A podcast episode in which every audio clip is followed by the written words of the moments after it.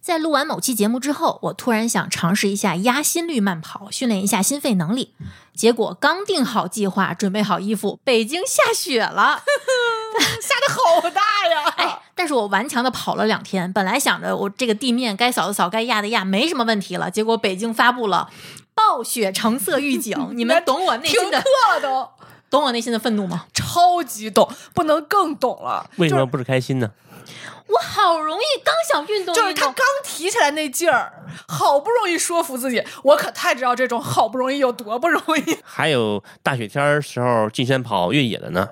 这都不是普通人，我感觉。我的手机锁屏的照片儿就是一个跑友在头天晚上下完大雪之后，他到这个阳台山，北京的郊区的一个一个山上去拍的。不过呢，这种活动是真的非常不建议，风险太大了。呃，包括去雪场滑雪，这个刚下完雪的时候，也要等场地的工作人员的指令。啊，他要处理一下，对，其实周四那天，我们现在录的时候是周五，昨天我觉得雪已经不太大了，可以跑了。结果周我三下的比较大，啊，结果我一下楼就出溜了一下，我就马上溜回家 了。因为化了又冻上了。，对，就外面又湿又滑又脏，然后就比起这个我预想中的训练，我觉得我更应该惜命。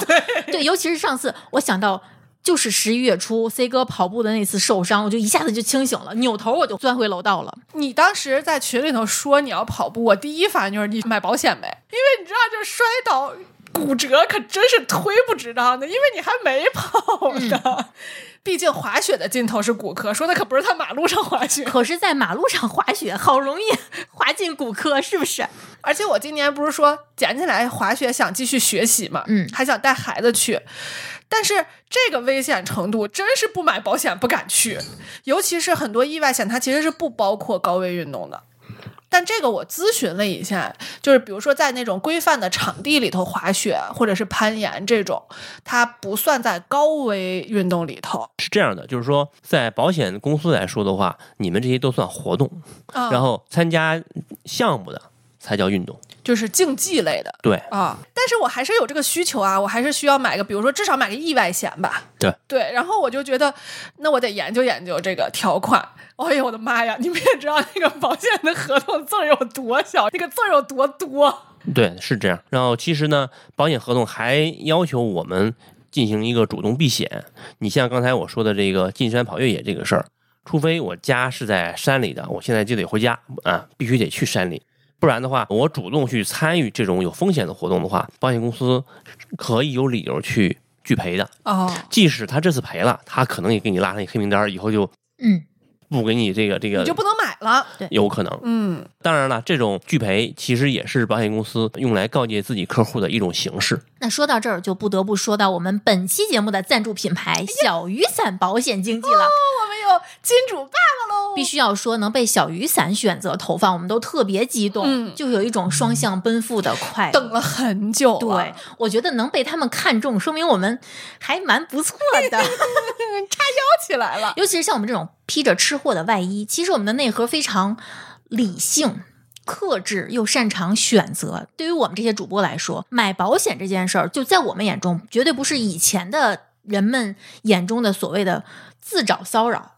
对，对吧是是一种非常清醒的、理智的对未来人生的保险配置。是一种面对风险的态度。对风险对冲，嗯对，而且随着理念的不断升级，我们其实也逐渐看到保险经济这一项可能更适合我们 i 人的服 务。不是。对吧？啊这种模式，他们不会像保险代理人那样轰炸式的求我们去买他们的保险产品，至少是什么逢年过节给你发个问候 啦，然后一哎人会儿家只是平台发、系统发， 对，嗯，但是他们会根据我们的实际需求、我们的健康状况，包括我们的财务状况，帮我们合理选择不同的保险公司，分别都有什么适合我们的产品，对，从而帮我们更好的抵御风险。那我自己的重疾险、住院险和意外险都是在几年前通过保险经纪购买的，所以我对这种服务是打心里非常非常认同、认可并且信任的。嗯，所以，当我们看到小雨伞现在给我们听友提供了花一分钱领取原价六十八元的一对一保险咨询服务的时候，我就迫不及待的 打电话体验了一下这个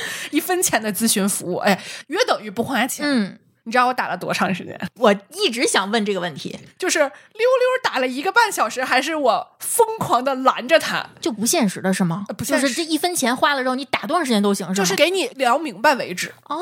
嗯，反正我是这种体验啊，嗯就是我不仅是咨询了我的需求，嗯，因为我要给听众们介绍这个服务嘛，嗯嗯嗯我还跟他打听了很多他们公司的情况。我觉得这也是一种我需要获取的信息，去给听友介绍。嗯而且我现在的状态就是，我不仅是人生的状态，包括我心理和身体的状态，其实现在都在发生变化。所以在这个时候，我觉得我需要重新去配置一下我的保险。嗯我以前也是买保险的，但是就是没有那么系统的去配置过。嗯嗯，我认识的很多人都是自己父母给自己随便买的保险，嗯然后他认为自己已经买了足够的保险了，其实他手里的保险其实不是很适合他。或者说它疏于管理。嗯，有一些可能需要续费的，你没有及时续费。对对对然后有一些可能是需要，比如说你要整理、定期的去管理它的，嗯也没有合理的管理。这个其实就是小雨伞他们有一个专业的服务。嗯，总结了一下啊，我认为特别对我有用的嗯是三个服务，嗯一个是小额的闪赔，就是一万块钱以下的，如果你材材料齐全，没有什么争议的话，嗯它是小雨伞平台垫付的，哦，最快好像他说是五十分钟就能到，最慢也不会超过两个工作日，嗯基本上当天就都到了。这是第一个，然后第二个呢，就是大额的一对一陪付管家，就是这个是因为以前我们可能有一些听友是了解过的，他们呃理赔的时候，他是呃分阶段的，嗯，就是一个一个阶段，每一个阶段会有一个人跟你对接，嗯然后就有一种好像你每一次都要跟他再重新把你的情况说一遍，或者再去跟他建立这种信任。但是小雨伞这边是，他是一对一的，就是一个人对一个案，嗯他从头负责到尾。就是从前面你收集材料、准备什么材料，然后要怎么准备这些材料，一直到最后赔完了，整个这个流程他是陪着你来干的。嗯这个我觉得也特别好，而且它也可以帮助你，比如说提供一些指导，你该怎么去呃跟保险公司沟通啊，或者是他可能有的时候出面就替你去跟保险公司沟通了。嗯然后第三个就是以往的保单的托管，嗯这个托管其实也是分几种，一个就是你该续费的，一个就是可能要涉及到理赔的。它这个如果你不是在他们平台买的保险，它可以给你提供理赔的咨询，哦，嗯，就不是那个一对一的服务了，但是他也可以给你咨询，比如说你需要准备什么材料呀，然后你有什么话术要注意呀，这些他嗯都会给你讲得很清楚。嗯所以我就觉得，大家其实不用决定现在很着急说要不要买，因为有的人抹不开面子，就我找你咨询了，我不买不合适，哎，我觉得平台这点儿就特好，无所谓，他不是你不对用拿他当个人。哎，就是 我我是这种感觉， 反正，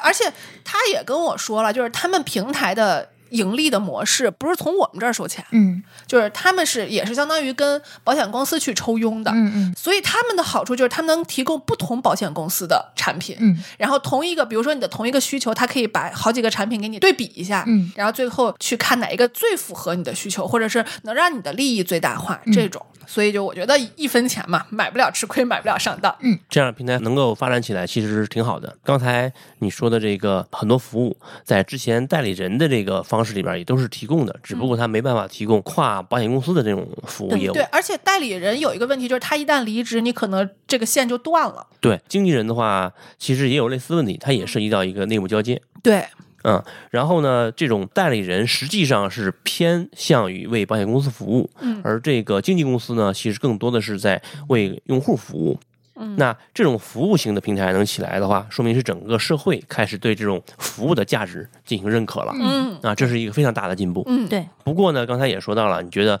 啊，不是在我们这边挣的钱，是保险公司的佣金，嗯这点儿其实反而是我认为他们把咨询的价格定低了的那个点，嗯，应该把咨询的价格定得更高。对，其实咨询是更有价值的。嗯，不能那么讲，因为是他在我手里挣的是咨询的钱，是我给他钱，他才能为我服务。哦，这个其实是为这个服务买单的。对，嗯那现在他拿的是佣金，就难免会产生说平台为了挣更多的佣金而选择了一个佣金更高的产品。哎，这个我也问了，他说这个佣金比例还真差不多。这个是因为中国保险业务是被推动这个。原来的这个保监会给定卡死了哦，这个时候，大家的保险产品几乎是一模一样的，嗯，对，确实差异不大。所以呢，其实我是更希望这样的平台能够通过越做越大、越做越强，把咨询服务费这块的费用提起来。这样的话呢，他才更有底气去跟保险公司谈价钱。明白了，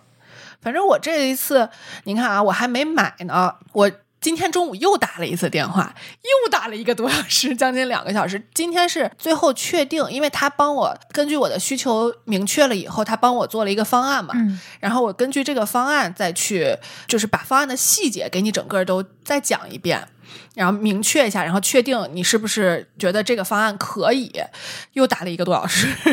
就是他生怕你对这个东西了解的不够透彻，又不用你真正自己去玩了命的抠那个字儿去。嗯，我觉得这个服务还是挺安心的，所以就是这种家庭的保险规划去做这种保险方案的整个的一个制定，从咨询到产品的筛选，到后续的购买，甚至理赔，我是觉得保险经纪人这个角色都可以让你。全程保持很安心的状态，就是因为他们很专业嘛。如果你已经买了保险了，那他们帮你做一下历史的这个保单的分析呀、然后优化一下你现在买的这些品种啊，是不是合适啊？也帮你清除一些信息的不对称，做到查漏补缺，让这个钱花的就更值，少一些这种期待的落空。其实这儿就有些人会有疑问，是说不管我有没有保险，买过多少保险，是不是找这种人咨询都会告诉我这儿缺那儿缺的都得补啊？反正他给我 pass 了好几个需求，实际上呢，这里边儿有这么一个类比吧，就像我们的银行存款，我们随着收入的增加，银行存款的数字是每天啊、呃不能每天吧，每月都在变的。同样的，我们有了积蓄之后，我们可能会投资在股票啊、基金的这里边儿去，它每年也是在变的。那同样的，保险也是我们的金融资产，嗯，它不应该是个静态的东西。对，啊，它也对应该是随着我们的收入啊，随着我们的家庭状况啊，来产生一些变化。但谁来帮我们做分析呢？这个事儿，它要比基金、股票更复杂，嗯同时它是一个风险对冲，而不是一个去博利的东西。啊，对，它啊相对来说风险偏好更低一些的。风险偏好低，同时也更复杂。对，我们必须要说啊，有这么一个地方能让你放心咨询，是很宝贵的一件事儿。嗯，放心就是如今最难得、最稀缺的情绪需求。所以，如果大家感兴趣的话呢，可以去我们的节目简介中点击链接，花一分钱体验一下小雨伞保险经纪的咨询服务。另外呢，关注小雨伞公众号，后台回复“津津有味儿”，在预约咨询的同时呢，还可以领取一份免费的一年期女性防癌险，大家可以试一试，绝对在任何层面都值回期待。本节目由津津乐道制作播出。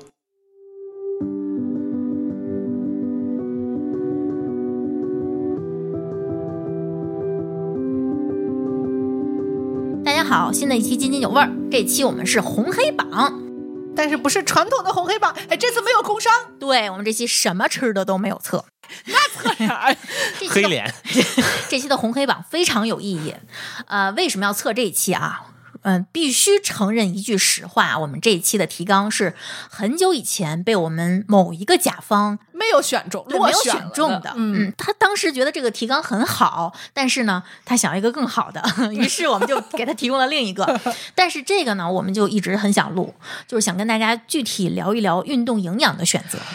我觉得现在聊比那会儿更合。适，是不是？那会儿我们只是心动，现在我们可都动起来了。没错，嗯，我们要跟大家说一下录制时间啊，就是我们刚上线完不三不四的运动那期，大家反应太热烈了。虽然数据一般般，但是大家觉得这期我们聊特别好，而且很多人受到鼓舞，而且大下雪天的啊，好多出去跑步的，所以这期太危险了。太危险 了，买保险了吗？ 所以这期啊，我们不测产品啊，没有任何的商品去测。但是嗯呢，因为运动涉及的很多东西，其实是覆盖了我们这个日常生活中的大部分品类的。嗯你拎哪个出来测，它都是一个非常庞大的体这系，我我们真测不过呃，来，不是很好测。嗯你你让我测胶，这个嗯测盐丸儿， 一口都不想吃。我今儿还问随哥，我 说我如果保证跑步不要出汗，嗯我是不是可以不吃盐味 儿？他说你这个水不光是从那儿出去的，嗯，那就跟大家说清楚啊，这期我们测的是伪运动人群，因为很多人只是刚刚入门儿，就是有一点点打鸡血的那个状态下，这是一个，还有一个就是很多人认为自己去运动了，对但其实最多强度能算得上活动。对，增加了一些活动。嗯对呃，这不是坏事儿，但是啊对动起来就我比们不动希强望大家分清楚是什么是什么，对吧？嗯我们会测评一下伪运动人群的饮食方式，或者说饮食的思维模式。嗯，呃，大部分都是跟饮食相关，所以只能放津津有味儿，因为放哪个栏目都不合对，适。主要还是讲怎么吃。对，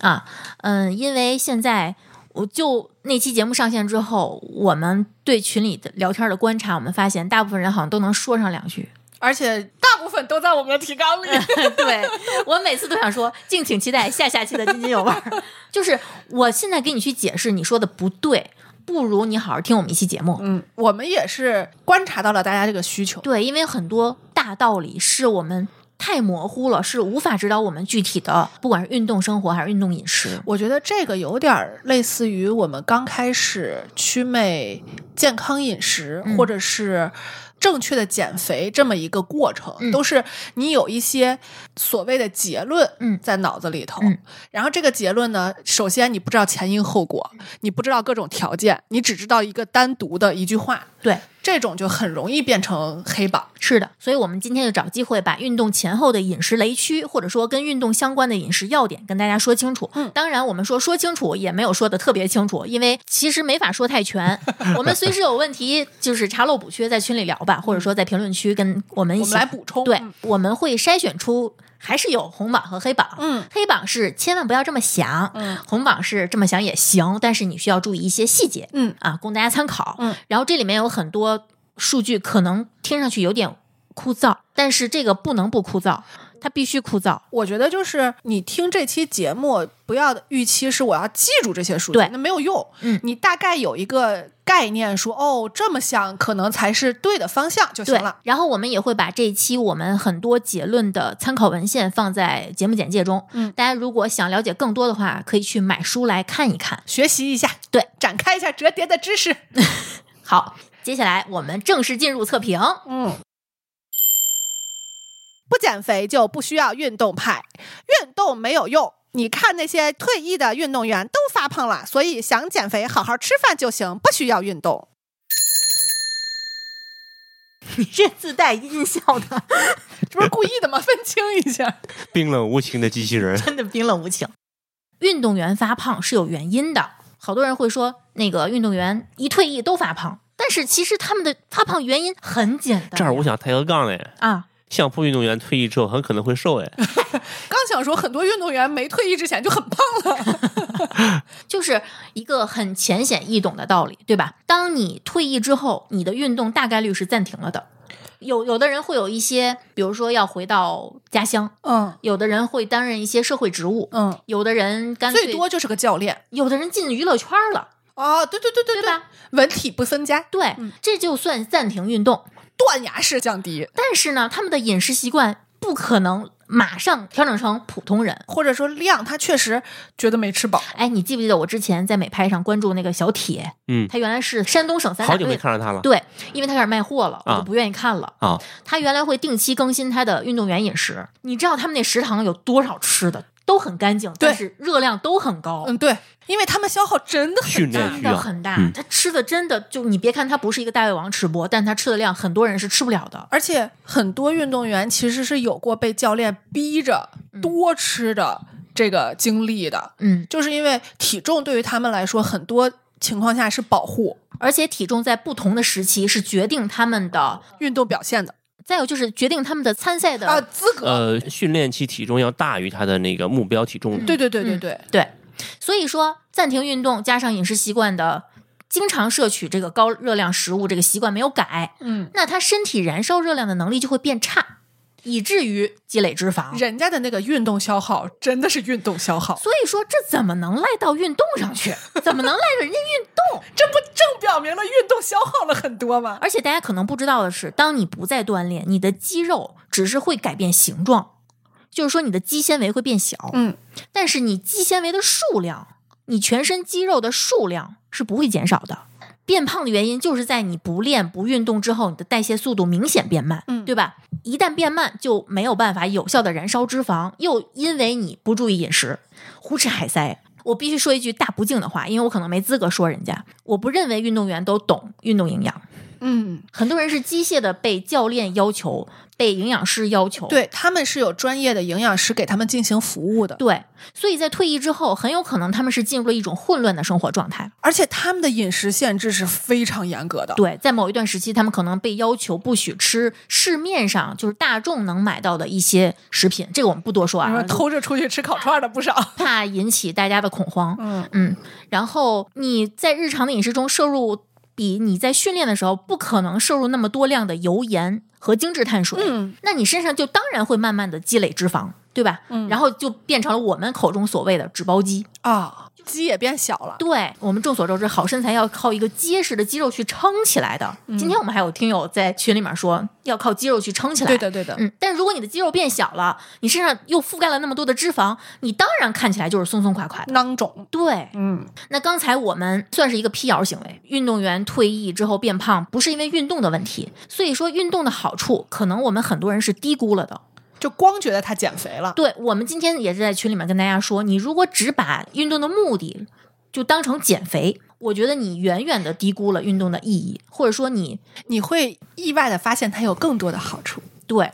就是你太小瞧运动了。嗯，对，我们平常所说的经常锻炼的人看起来更年轻，不是一种感觉，是有具体的指标的。没，错，哎，我今天在抖音上给你转的那个视频，嗯，经常进行力量训练的女性，是明显能比不运动或者说只做有氧运动的女性，能看起来更年轻的跟男女没关系。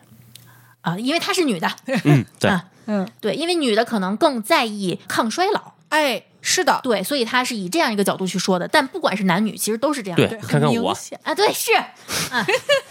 三十一岁，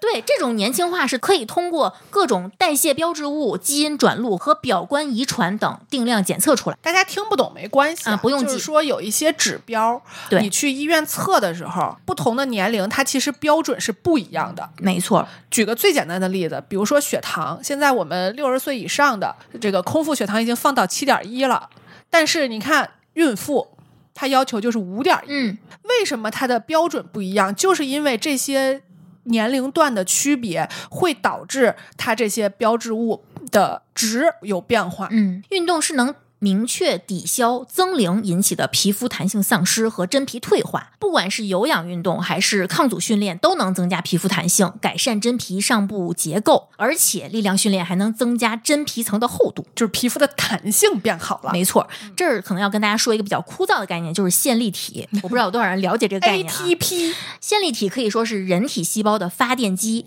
它为细胞合成大量的 ATP，也就是三磷酸腺苷，供各种细胞活动使用，从而维持细胞的活性和组织、器官甚至整个生命体的活力。它是直接供能的，它是在我们的人体代谢中是一个中心的位置。对，嗯细胞器、嗯我们摄取的各种营养物质都要在它的参与下，才能真正的进入到人体代谢活动中。对被我们利用。嗯，而且它具有高度的适应性，会根据人体的代谢需求进行调整。但是很多人不知道的是，规律运动啊是能促进线粒体合成和融合，来增加它的数量，提高它的功能的。但是如果你久坐不动，就是我们。当前打工族的一个现状啊，嗯经常久坐不动，不仅肌肉会逐渐流失，肌肉的代谢需求也会降低。对，举个简单的例子，就是一个十二升耗油的发动机跟那个五升耗油的发动机，在不动的时候、不点火的时候，它都不耗油；静坐不动的时候，它们的基础代谢其实是差不多嗯接近的，差不多的。拿咱们常见的这个人身上的例子来说的话，就好像有个人腿受伤了，打石膏，可能打了两个月。嗯，当他把石膏解开的时候，你会发现他这条腿上的肌肉，两条腿不一边儿粗 了，对对，对，很明显，气球两条腿一起骨折是吗？直接坐轮椅了。嗯那种还真的有可能会站不起来的。嗯，所以在这个时候，他就需要先练走，一步一步练，甚至可能得扶着，对，很痛苦的一个过程。嗯，嗯肌纤维间的线粒体就会飞速下降，嗯不管是质量还是数量，所以大家一定要注意啊，久坐不动以及你年龄逐渐增加，这个增龄变化，相当于给线粒体施加了双重 debuff。现在所有公认的研究都表明，增龄，嗯是一个对健康最大的伤害，嗯，它不的可逆啊，这没有办法。 可逆的哟，运动就可以哟。在这儿等着我呢。就是只有这一个因素是区别于其他因素的，嗯因为其他因素要么是可以互相作用，嗯要么是可以改善，要么是可以，呃，比如说通过药物啊什么之类的去辅助它延缓或者什么之类的。因为我最近在研究这个嘛，嗯只有年龄是不行的，嗯嗯但是运动是可以的，嗯。运动真的是可以逆龄的。所以你看，为什么你会觉得有些事情跟年龄无关？就是那些经常坐在办公室不动的年轻人，看起来就是没有活力；但是那些从年轻的时候就规律运动，然后老了退休之后也坚持跳广场舞，蹦蹦跳跳的，对那些叔叔阿姨们，就是明显比他们要有活力的多，活力满满啊不需要你让座。然后容光焕发，对，脸上的气色，包括脸色、皮肤，都比那种天天对着电脑，然后对死气沉沉的那种办公室要强。我们有理由相信，这些叔叔阿姨体内的线粒体数量比这些年轻人要多。没有做过定量研究了，嗯，不同类型的运动对线粒体都有积极的影响。嗯，有氧运动呢，可能更能促进线粒体合成，增加线粒体的数量。那力量训练呢，能提升它的功能，减少它的自噬。 其实就是让线粒体减缓衰老。嗯嗯，所以我们真的建议大家把有氧和无氧都纳入你的训练计划当中，不要单纯的只跑步，或者说单纯的只撸铁。我们看到很多人都说有氧不好掉肌肉，我们也看到很多人说力量训练不好这个大块头。呃，我们都想说的是，你可能两个都想多了，你得跑多长距离、多长时间才能掉肌肉啊？真的掉肌肉没有那么容易。嗯，包括说句题外话，就是说那个运动之后半小时之内不吃点东西，马上就会掉肌肉。我不知道这个 到底是谁灌 哎输的。，这种我觉得说的是横纹肌溶解， 那确实掉。对对，嗯，所以这块儿我们就是从运动员这个话题说起的，但是必须要说，我们不是职业运动员。嗯，职业运动员的运动目标是达到或者超越某个范围内的人类极限，人家是挑战人类极就限的，他们的行为的目的跟我们是不一样的。我们连自己的极限在哪儿都不知道 呢，嗯先摸摸自己的极限在哪儿吧。我现在的目标其实是有一点儿想探索自己的极限的，对，就我们其实一直想跟大家说，我们运动的目的到底是什么？如果你只局限在减肥，我其实心里有很多想说的话，只不过我不希望让大家总是觉得我在泼冷水。嗯，但是我必须要说，我们运动的目的是在跟自己做对比的前提下，不是跟别人攀比啊。哎，不要跟别人比对，我们要改善自己的健康状况，为了提升自己的心肺能力，改善自己的内循环，对，提升自己的肌肉量。嗯，呃，你不能跟巨石强森去比啊，对 吧？这辈子没戏了， 这你练成什么样都不可能。我们为了让自己能比以前有更持久的耐力、更有灵活性、平衡感和稳定性，为了增加力量，让自己能坚强有力的在这个世界上生存，嗯，能更自信、更自由，为了提升我们的生存质量，对吧？不能让我们只喘着气儿。我想再重说一遍，在不三不四说过的一句话，嗯我觉得就是运动可能不能让我们活得更长，嗯但是一定能让我们在活着的时候质量更高。嗯，呃，当然就是你要不受伤的前提。啊对， 千万不要跟别人攀比，千万不要。补充一句吧，啊实际上我们在学校里学的大部分体育项目都是按照竞技体育的方式来进行传授的，对，嗯包括什么达标啊、这个啊及及格啊、嗯这些指标，虽然它是定了一个好像是正常人的标准，嗯，但实际上去定标准这个事儿本身就是一种竞技的方式。 尤其我觉得他本来把一个合格性的测试搞成了类似这种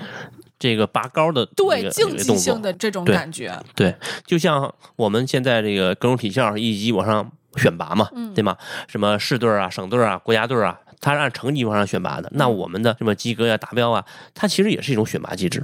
对，所以是忘掉那些东西，只跟自己昨天的数据进进行对比。然后我们在吃饭的时候算了一下这个基础代谢，算着算着就是真的说清楚，就是不要算这些东西。咱哪怕就把运动局限在减肥这一个目的上，它也不是算术题。我们其实讨论了一下，我现在的运动强度算还比较高了。嗯，我是一周五天工作日，早上一小时的力量训练，嗯然后再加晚上大概两到三次，每次一个小时左右，周末。大概到一个半小时到两个小时的有氧，这个强度我看了一下我的手表的记录，你的运动消耗只占你一天消耗连四分之一都没有，又有多少人能达到这个强度？其实很难的。对你要是如果指着这个去掉秤，太难了，我觉得你的目的是偏的。或者你达不到目的，你就会难过。对，运动它真实的这个目的其实不是为了让你掉秤，而是为了让你维持，让你少反弹，为了让你笑到最后。为了让你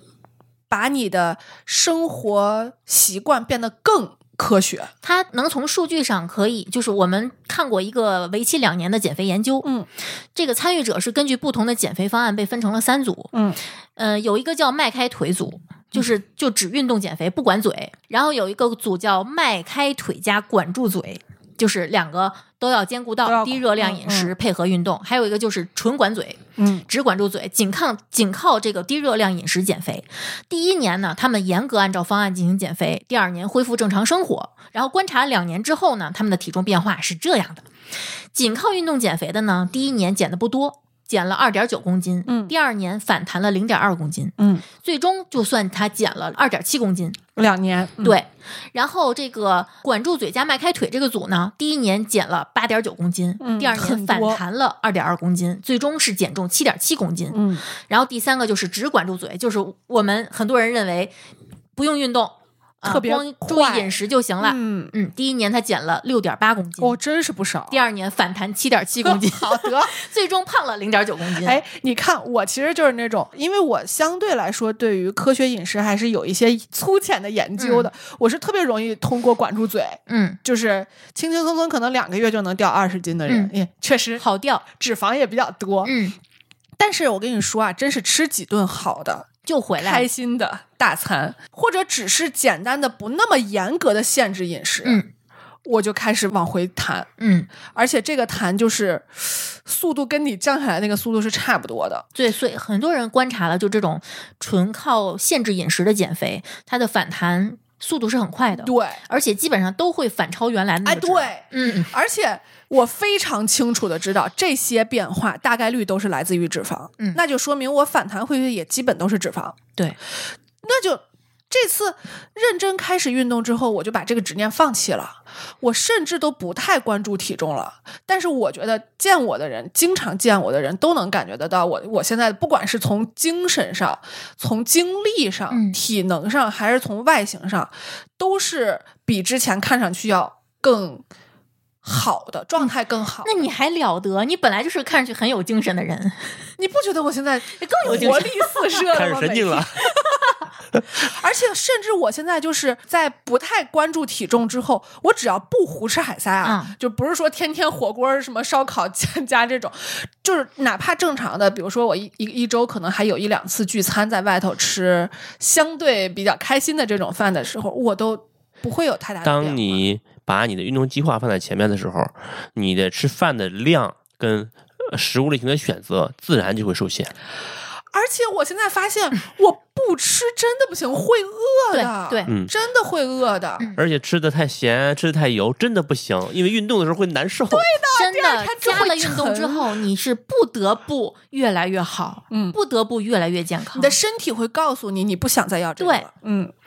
所以说，就是运动减肥的效果绝对不在于体重数字，嗯，在于身体成分。哎呦，这个感觉太明显了。就是你掉秤，很有可能你掉的不知道是什么。我们今天不是说有一个表说它能测你掉的到底是什么吗？其实其实是测不出来的啊。那个掉的可能是肌肉，可能是水分，可能是脂肪。嗯，但是你坚持运动一段时间之后，即使你的体重没有变化，你的身体也跟以前变得不一样了。嗯，你的大概率你的体脂率会下降。呃，规律的运动，啊，对，规律，我们说的都嗯强是。度足够。对对对对，啊，呃不是活动活动 对那种。嗯，所以说，衡量减肥是否成功的时间维度被运动拉长到了两年或者三年更久，就是让你笑到最后的法宝是运动，而不是单纯的管嘴。就是如果你从两年三年看，好像看着是挺长的，但你要从人生的阶段来看，两年三年可真没多长。嗯，很快的一眨眼就过去了。没错，而且打工人不要给自己找借口哎呦说没时间运动。嗯，这个事儿之前哈，这我特点专制不服哈。啊 有人就跟我说啊，没时间运动，我心里想，你得要多长时间吧？对啊，我说你做几个俯卧撑需要多少时间？嗯然后呢，我就开始这个第一天做二十个一组俯卧撑，做四组，你一组多长时间？也就二十个的话，也就是四十秒到六十秒嘛，嗯不到一分钟，对啊。然后你做四组的话，也就五分钟嘛五，分钟，对吧？然后我一共坚持了连着一百二十天，中间没每有天四组。每天四组，但是个数是逐渐增加的。到哦最后我不做的时候，大概是一组能做到七十五个。 一组七十五 个，呃对啊，那时候我做下这四组下来，我大概要呃半小时左右了 我可能只能做零点七五 个，就是不标准的意思。啊。那实际上怎么说呢？如果只是以二十个为标准的话，那你呃肯定会俯越卧撑来越快的。或者是深蹲都可以，我也不用去加快速度，我对保持这个速度就可啊以，对它就是一个一个运动量嘛。对， 我们就跟会员反复的说嘛，你不要老是想着我要晚上给自己抽出一块完整的时间哎去运动打卡，我才叫运动了。哎你早上一下床，马上在床边做四组深蹲，一点儿不费时间，而且马上就精神了，没准还能马上想上厕所。可 不是。我现在虽然我不是一个能用散碎时嗯间运动的人，但是我是一个非常善于散碎时间活动的人。对，你像我几乎上了班以后是不坐电梯的，嗯我不管公司的这个办公室在几层，我基本都是爬楼上去的，嗯因为以前没有规律运动，所以我就把这个当运动嗯嗯去看。然后呢，还有就是我在单位的杯子，我最原先是放了一个一升的杯子。后来发现不行，你得换个二百毫升的杯子。我现在就是一个二百毫升的杯子，我基本上就是喝完以后，我去接一杯水、嗯回来，可能用不了一个小时，我得去上个厕所，嗯那我就起来再上个厕所，然后顺便再接一杯水、嗯回来，再就是变成了一个频繁起来坐下，然后你起来你不能光起来去接个水吧，你是不是可以伸个懒腰呀，嗯，做做扩胸呀，就这些不耽误你的时间的。对。反正不管是日常的规律运动，还是你周末集中一两天运动，只要你动起来，每周能完成 WHO 二零二零版的这个运动和久坐行为指南中建议的，就是每周至少一百五到三百分钟的中等强度有氧运动，或者说至少七十五到一百五十分钟的高强度有氧运动，嗯或者相当的中等强度和高强度的。运动结合嗯都能降低全因死亡率和特定原因死亡率，而且这两种运动形式，就是不管是分散做还是集中做，它的健康获益是相同的。嗯，你看你那天做高抬腿，嗯，也就用了，我看了一下你打卡的那个时间，一组一百个，嗯才用五分钟，它整个做下来用了半个多小时。嗯对，，八组，嗯八按组按刚才这个建议，其实就是什么？一周下来每天四十分钟运动，嗯。嗯你就把这个拆成八个五分钟嘛，嗯你五分钟总能抽得出来的。嗯我是觉得你不要想着啊，我我要开始运动了，就要一步到位，明天就要去健身房办卡，这种反而就跟饮食限制一样，你特别容易来得快，去得也快。这种不要有太多仪式 感。啊，就是办完立刻你放那儿，就第二、第三天就不去了。对因为你这样的话特别容易，第一天练过量，然后第二天你就疼得起不来了，就再也不想去了。运动万能派，运动了我就可以随便吃东西啦。耐力训练跟力量训练分别适配的饮食模式是不一样的，不是我不知道哪来的什么随便吃啊。咱们先说说耐力训练啊，嗯就是有氧。耐力运动中有百分之七十五到八十的功率来自于有氧代谢，嗯，而百分之二十四左右来自于无氧代谢。在我们长时间的这个耐力运动中呢，骨骼肌主要通过碳水和脂肪有氧氧化来提供能量。教练在这个时候会告诉你，嗯你要多呼吸，然后配合这个深呼吸嗯去多摄氧。嗯，嗯我们可以观察一下你在电视上见过的，或者你身边见过的那些非常出色的耐力项目的运动爱好者、运动员，包括你的小伙伴儿。这些优秀的人一般都倾向于体重偏轻，然后体脂偏低，然后他的有氧运动能力非常强大，嗯然后可以长时间保持较快的运动速度。干瘦的类型。嗯嗯，这个我必须得说一下，我最近刚调整完训练的计嗯划，因为我前一个月的目标是完全没有想着跟有氧有关系，嗯或者说练耐力嘛。嗯你确实是有一周多吧？刚一周，嗯，就同样是一百五的心率，偏力量型的那种训练。虽然它也叫有氧，但是可能是做一些，比如说塔巴塔呀这种混高氧强吧度，对混氧的、嗯这种心率，虽然可能平均都到不了一百五，哇塞，做完以后跟狗一样，就那个摄氧量明显是不一样的。 HIT、Tabata 其实都属于间歇训练，嗯，都属于混合运动。对，但是你像耐力训练，我坚持一百五的心率跑了个四十二分钟，嗯下来以后就立刻就不喘了，呃，也不叫喘，就是我跑的过程中就不喘，嗯然后下来之后甚至都没有什么感觉，心率马上就回到很正常的七十多的这个水平了，其实你那个高抬腿那个那次跑，就是一个间歇性就是一个间歇训练，对可以等同于一个 hit。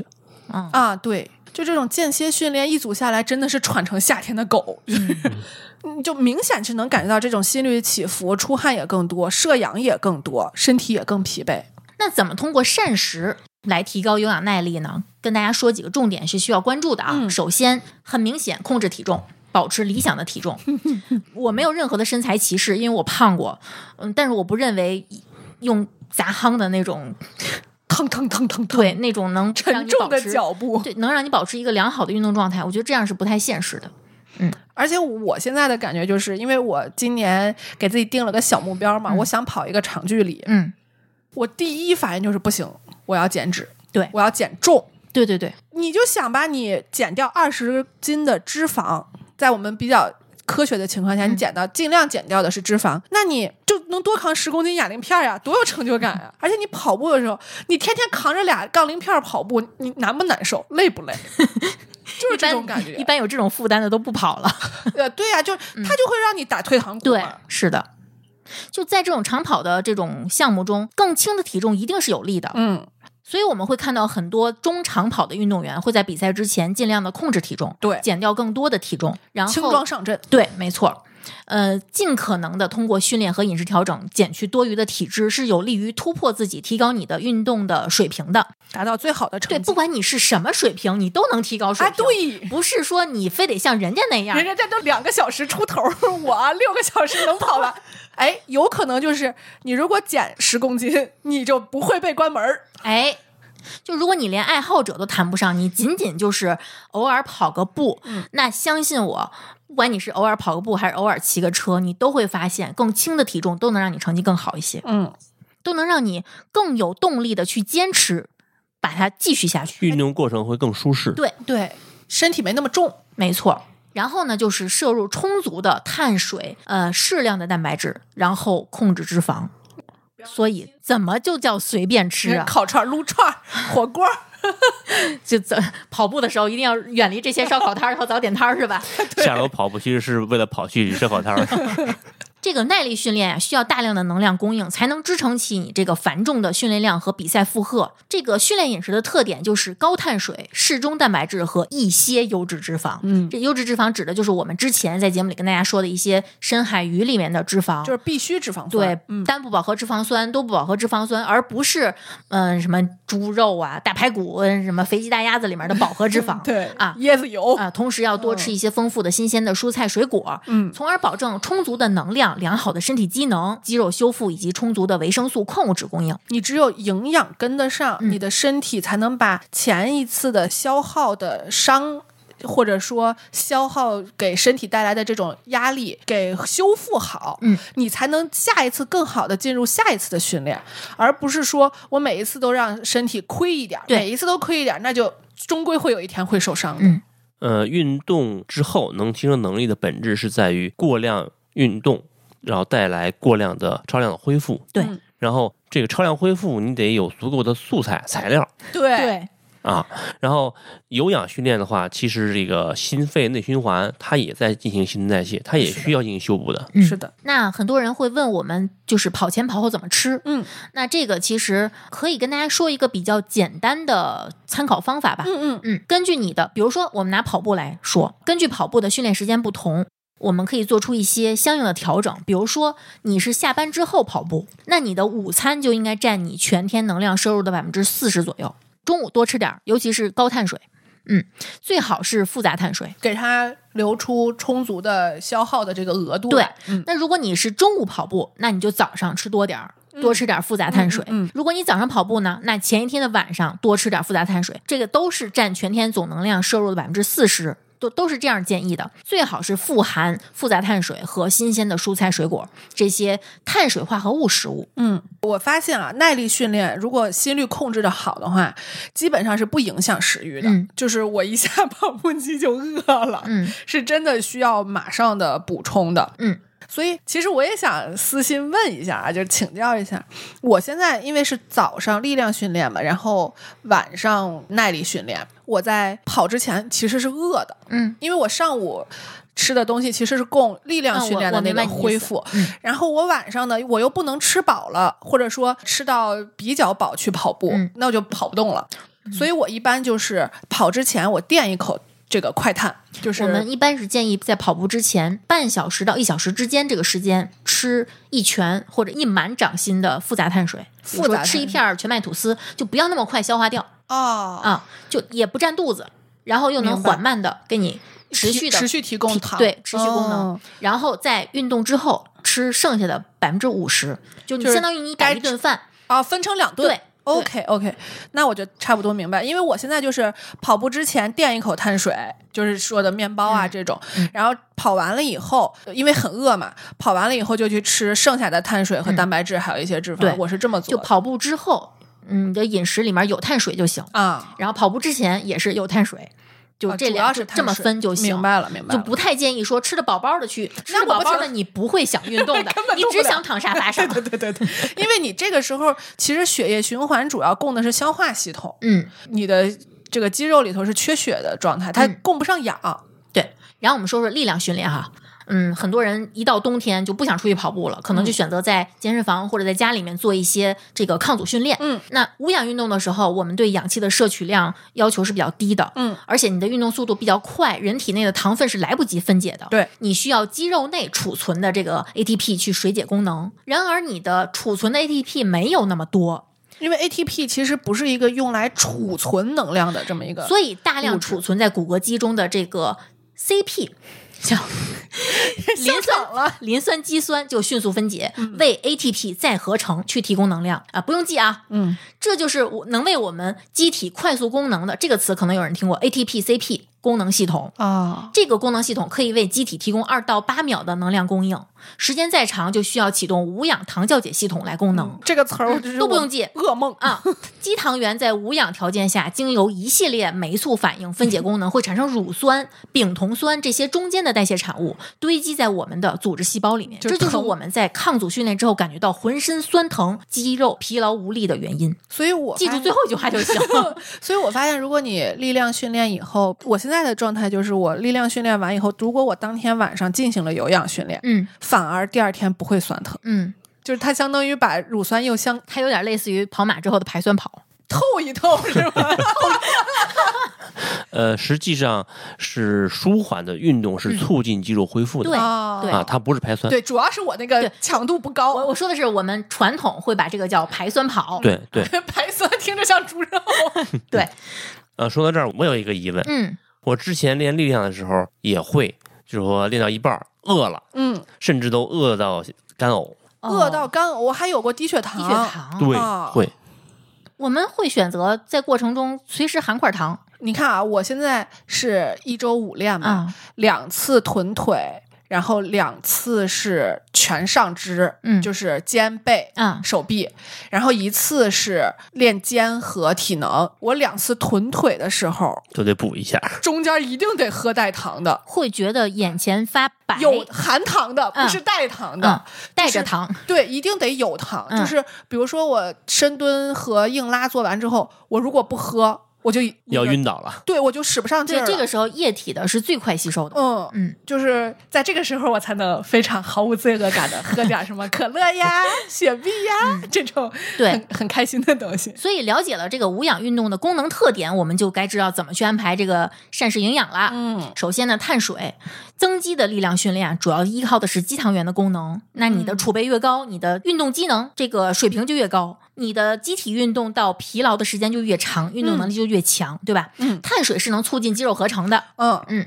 补充碳水会刺激血糖水平上升，促进胰岛素分泌，然后促进肌肉合成。嗯我们会建议你一天膳食中碳水的比例占总热量的百分之五十五到六十五，就是无氧的话，一定比有氧要更高一些。更高一对点。，有氧可能就是四十五到五十、嗯其实就可以了。我蹲腿那天前一天晚上，因为我是早上蹲嘛，嗯嗯我前一天晚上一定是高碳。对，一定要高碳。嗯，嗯，最好是复杂的碳水化合物，比如说全谷物、哎，鼠类，那多吃点这种，对不要我是怕放屁，健身房里都放屁。我是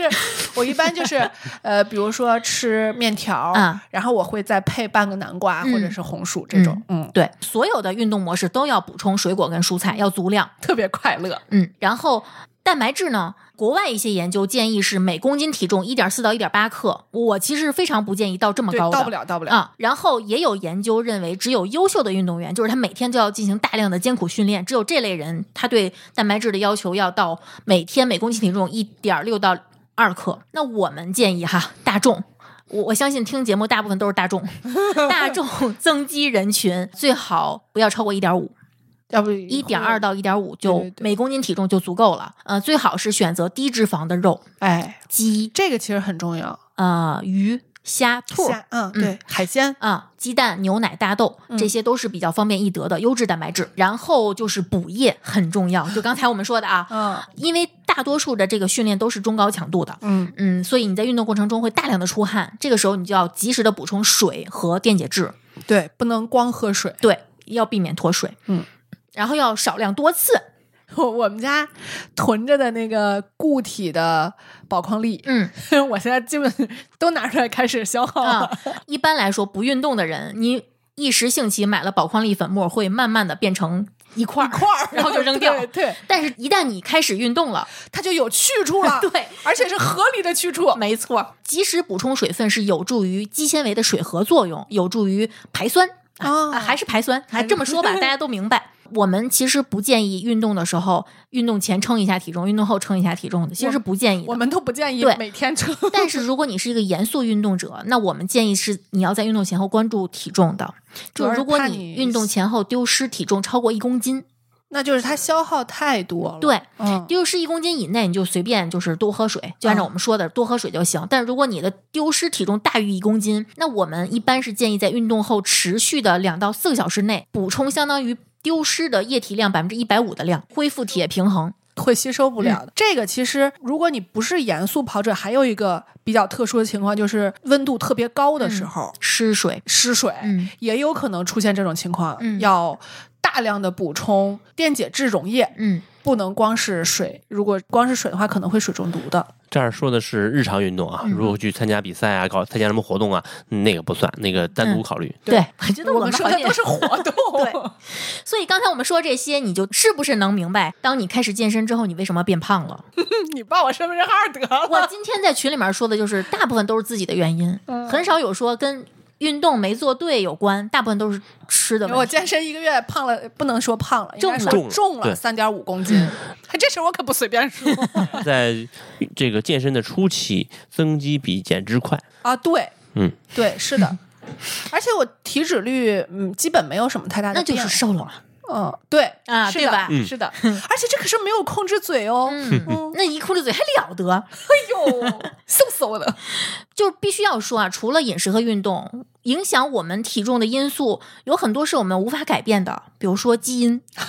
压力和睡眠，无能为这都是比较难的。我开始规律运动之后，我的睡眠明显变好了，嗯，睡眠不足跟体重增加是有强关联的。而运动是可以保证你的睡眠不要不 足的，对，累劈了， 躺下就着。真的是其实就算早晨运动，你到晚上该睡的点儿的时候，你会发现你睁不开眼儿了。又就是我现他在是他是晚上都找不着他。我现在六点半起，我觉得十点半睡已经很合理了吧？嗯我到九点半我就困的我就睁不开眼，别废话，快录！一会儿你睡着 了。这个刚说到睡眠哈、就是缺乏睡眠的人会摄入更多的热量，这个大家都知道了吧？啊，嗯你睁着眼的时，间越多，你吃东西的机会就越多。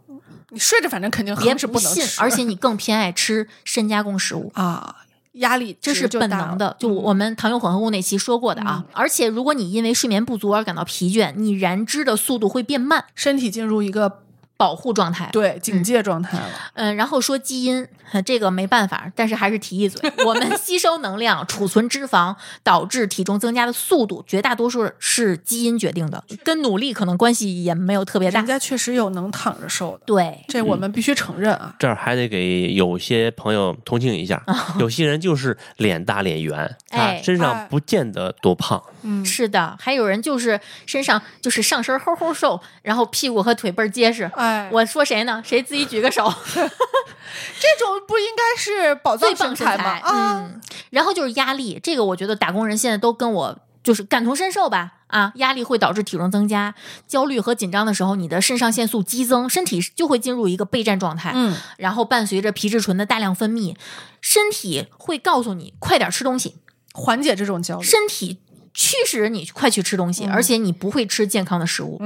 大家去复习糖油混合物那期吧。嗯这啊还有 A 和 B 的关系呢。对嗯，然后再有就是一些药物和疾病导致的，这个也没有什么太大办法，比如哦这说确实没办法抗抑郁的、治疗双向的、预防癫痫的，还有包括一些口服的激素药，嗯，然后治疗甲减的药，然后有些治糖尿病和高血压的药也会啊增加对体是的重，是的嗯对吧？还有就是一些抗组胺的 药，它会刺激食欲。是的，嗯然后这些哪些跟健身相关呢？其实除了基因，比如说你给自己制定了呃过于不合理的运动计划，比如说你因为不合理运动而影响睡眠，这些都有可能。我自己观察了一下，我运动完大概就是有氧运动完，大概有一个半小时以后嗯会有一个特别明显的困，嗯就是睡眠的窗口期。嗯，但是你想，你不可能不到那九点就睡吧，这对这不太现实。但如果这个窗口期你错过了，嗯你就又有两到三个小时是兴奋到睡不着的。嗯，所以我算了一下，倒推回去就是我七点之前必须完成我对，的。其实这是很好倒推去安排自己的生活对的对的啊，如果你对自己的生活这个身体生物钟的规律是有数的，呃，如果我发现我七点之前没有办法做运动，我就中午去嗯做有氧，嗯，也是一种办法。对。还有呢，就是导致体重变化的是什么呢？运动之后的肌肉微损伤，因为进行蛋白质合成，就是我们所谓的长肌 肉，是需要复杂的空间结构的。嗯，它不光是连起来就对，行。包括这个细胞内外环境，对吧？平均每一克蛋白质需要和三倍重量的水结合，才能在体内具有生物活性。然后肌肉组织在运动后会储存糖原去进行恢复，嗯也需要蛋白质进行肌纤维的这个修复。所以你如果发现自己在力量训练之后体重有点涨，不要焦虑，而且一定要多喝水，没错，这个真的是，我是发现我跟以前喝一样的水，但是我的尿变少了。嗯那这个时候就告诉你，你其实是喝少了，嗯。不够，你得再更多的喝水了。嗯，还有呢，就是你可能女生哈、可能是赶上经期了，哦，经期前后的体重会因为非病理性的激素变化而发生变化，嗯尤其是比如说经期前激素造成这个水肿，导致啊对增重。来月经之前一周我是不称体重的，来月经之前，我是非常能明显的感觉到身体变沉肿，沉，我就整是个人是胀的，我自己能感觉出来是胀的。我胸胀。 嗯，还有就是可能你就算你吃干净了，可能你吃太多了，没排干净。还在哦肚子里呢，还是粑粑， 还没有拉出去。哎，对，有可能。嗯，但是更大的可能是因为你吃的不对，比如说你吃的咸，这个咸就在于你并不知道你吃了到底咸不咸，你吃了多少盐，咸与不咸是真的不咸，还是你以为不咸？因为你的味觉是很容易被掩 蔽的。是的，呃，你喝了多少水，然后你喝完水之后你尿了多少尿，你不能去。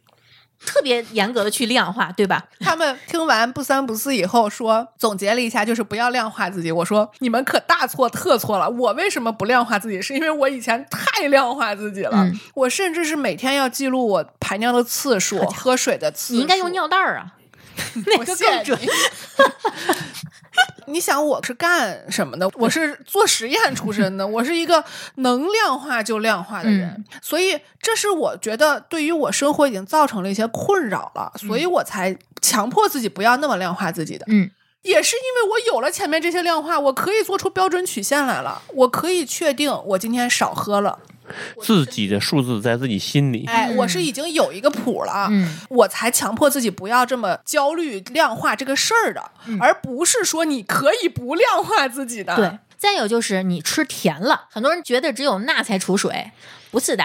吃甜了也所会。有口味重的都会出对水。嗯，碳水摄入增加会造成体重短期增加，不是因为你体质的增加导致你变胖了，嗯而是因为碳水在体内的储存形式是糖原，啊，对对对，一克糖原储存要结合三到四克水分子，也就是说，你摄入碳水之后会增加三到四倍重量的水在你体 内。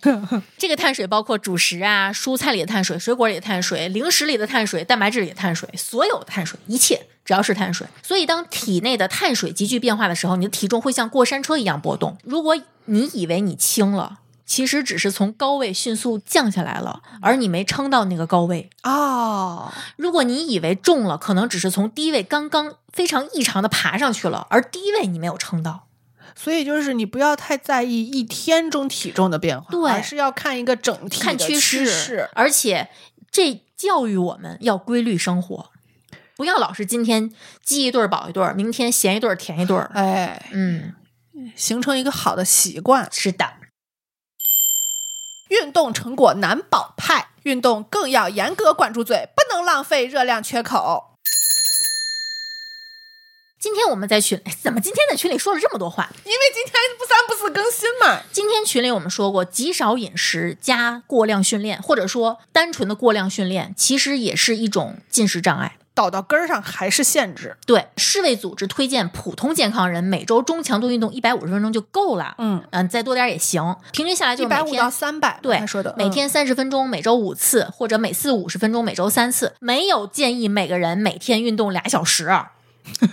咬着牙大说可的不必，哎大可不说必。到这儿，我大概估算了一下，啊，你像基普乔格他们这种顶级的运动员，嗯，一周下来大概是练六天，每天也就是三到四小时。你看看人家， 对，我然只后能说这句话 了。其实那个我看了几个训练的数据，算下来大概都是这样的一个范围。嗯，所以即便你真的体重过大要减肥，每周运动二百二十五到四百二十分钟，平均到每天就是每天半小时到一小时也够了。够了，够了，多大的运动？你以为训练六小时你就能持续消耗六小时吗？身体会启动保护机制的。你干嘛呢？你在哎草原上被狮子追是 吗？嗯说到这儿，有些教练会说、啊，我这个练力量一天六练六个小时。但是大家要知道一点，就是说力量训练的话，训练时间跟中间的休息时啊间组是间一休比息一的嗯，对对组间对休息是一嗯比一的，对对对。所以他练六小时，实际上运动时间是三个小时。你看我这周周二嗯开始增加的有氧嘛，我周二那天早上做完力量以后，晚上又做了一个四十分钟的有氧，嗯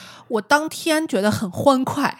就是真的跑高兴了。嗯，跑完之后觉得一点儿都不累，我就回去了。第二天呢？第二天早上没感觉，嗯早上还是正常的训练，因为第二天礼拜三是体能嘛，嗯就练完其实还是挺累的。我就觉得比平常要累一点，但是没有往那个有氧上去想，因为。前一天练完之后状态太好了，但是那天下午我就能感觉到整个身体特别疲惫，嗯，就是说明其实有的时候你的身体反应是稍微滞后一点的。呃，所以这个其实我就感觉，因为我的教练跟我说说，你不要刚上来有氧就加那么多，对，你一周两到三次就够了。嗯就是因为你的身体其实是需要有一个适应的过程的，嗯这个量也是慢慢加上来的，对不能一次加太多，你不能给自己练伤了。是的，嗯，不管是情绪伤还是生理伤，对，情绪伤可能更严重，它会直接导致你不就想再动了。对，就此连动都不动了。，对了，所以我们说过量运动不仅不能有效减肥，看我们“有效”这俩字是双引号的啊，嗯，反而会让身体感觉到非常疲惫，最终的结果可能会掉更多肌肉，嗯，然后肌肉你恢复不了啊，，对他受伤了呀，它还影响你的脂肪分解能力。嗯，特别是在营养不良的情况下，因为有的人他又过量运动又不好好吃，他就想着我尽可能制造越来越大的热量缺口。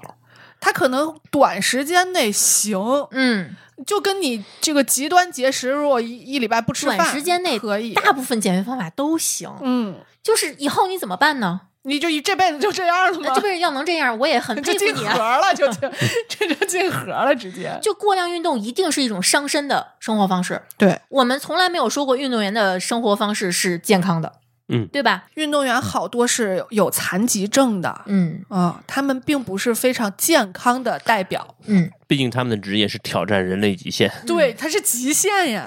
其实呢，以这个吃的好不好这个结果来说，以保持运动状态来衡量，也是一个挺好的标准。嗯就比如说，如果连续这几天我吃的呃在控制饮食控制的过了，那我的运动状态一定往下掉的。嗯是的，对没劲儿，对对对，那我吃的过了，吃的过饱，我也 跑不动。也没劲动儿，不了，不想 动，此没劲儿非彼没劲儿。对对，所以说呢，我们饮食是否合适，看运动状态，其实也能猜出来。哦，我吃的不对了，我要调整一啊要下。调整一嗯下啊，同样的，那头天喝了酒，第二天你一定是跑不动的。 你别说跑不动，好多人还在吐呢，起都起不来 对对啊得透一透。对吧？再喝一顿是吧？你像我这种人，对吧？头天有人灌我酒，第二天我一定拉他去跑步，哪怕不我跑不动， 我得这这这太坏了。然后有人还会疑惑，那我放纵一次之后体重就会上涨，是不是说明我白练了？运动的收获刚才我们说过了，那与其说是白练还是没白练，不如我们往根儿上倒倒，你为什么会放纵？而且我觉得他说的这个放纵，绝不是说我吃了一顿烤肉或者吃了一顿火锅，这叫放纵。嗯，他可能是我可敞开了吃吧，今天我就不管了，我把自己吃嗯到皮带都勒得慌，然后整个胃都是胀的那种状态，嗯，那肯定就是已经有了一一些病态了。我觉得，呃，其实这个事儿的根本原因还在于他没有建立规律运动的习惯。啊，还有就是你放纵是起源于控制、限制，限制，对，嗯比如说我之前的饮食测试。对吧？我们上期说了，我们的饮食测试还没有结束的时候，我就开始疯狂的买高碳水， 买我不能吃的东西。任何压抑的行为都会导致放纵。对，嗯，少吃不是让你节食，就是我们很多减肥新手或者说健康生活新手都会选择严格饮食、极干净饮食，就是一吃了一点点深加工的，哪怕是预制菜，他都会觉得自己吃了不对的东西，吃了都会开始我自脏了责，对我脏了，哎呦，就是这。这是我们非常不建议的方式。一旦这样持续几天，你的身心都会非常糟糕。就有很多人干净了一段时间，就会觉得自己不行了，我不行了，就抓心挠肝难的想受，想报复性的吃一些不让吃的东西。但是，凡是这个饮食模式很舒缓的，就是用二八法则的，嗯比如说他每天有百分之二十左右是留给那些他想吃的，但是不太符合健康生活啊对这个原则的，哎，负责情绪价值的部分，，对他反而没有特别多暴食的冲动。嗯，我现在的状态就是我几乎不太限制饮食嗯了，但是呢，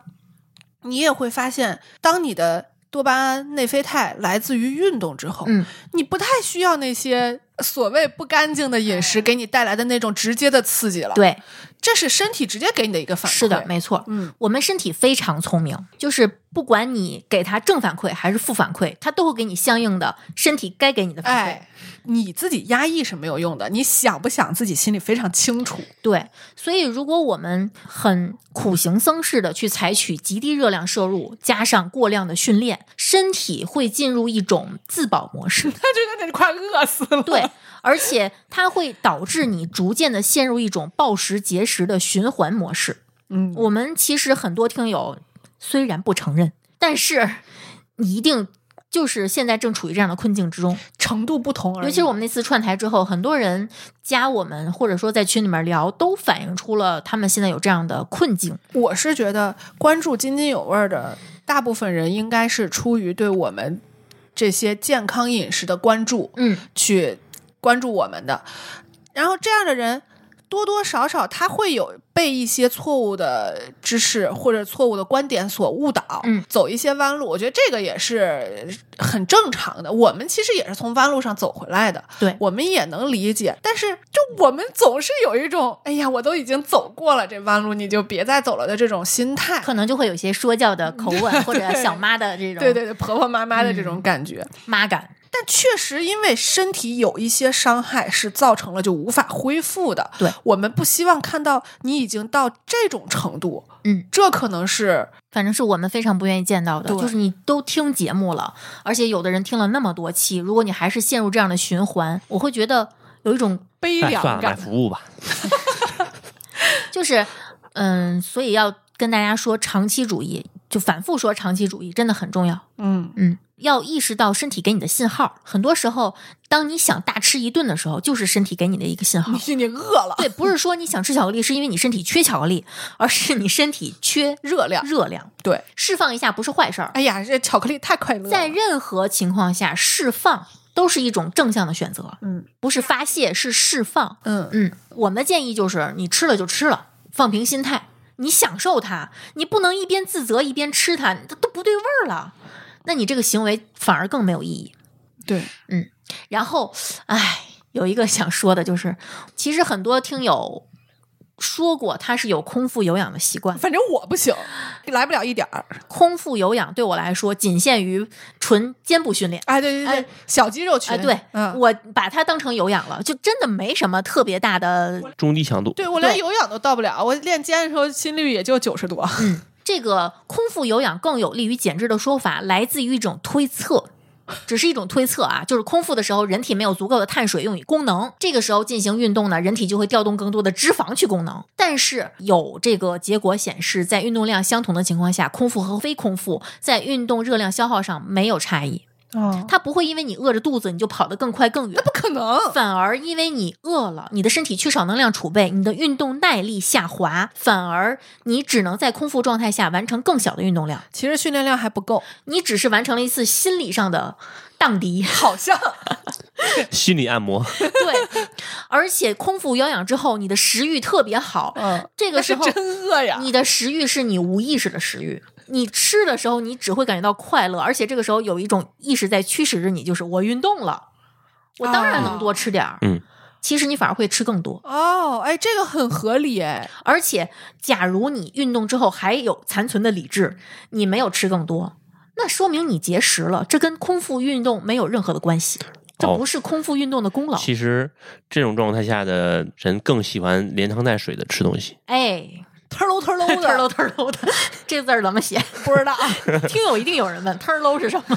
就是一大碗面条，连汤带水，直接就就也不太细嚼慢咽了，就噼里啪啦就就吃进去了，怎么都噼里啪啦了？ 刚 才词儿太多。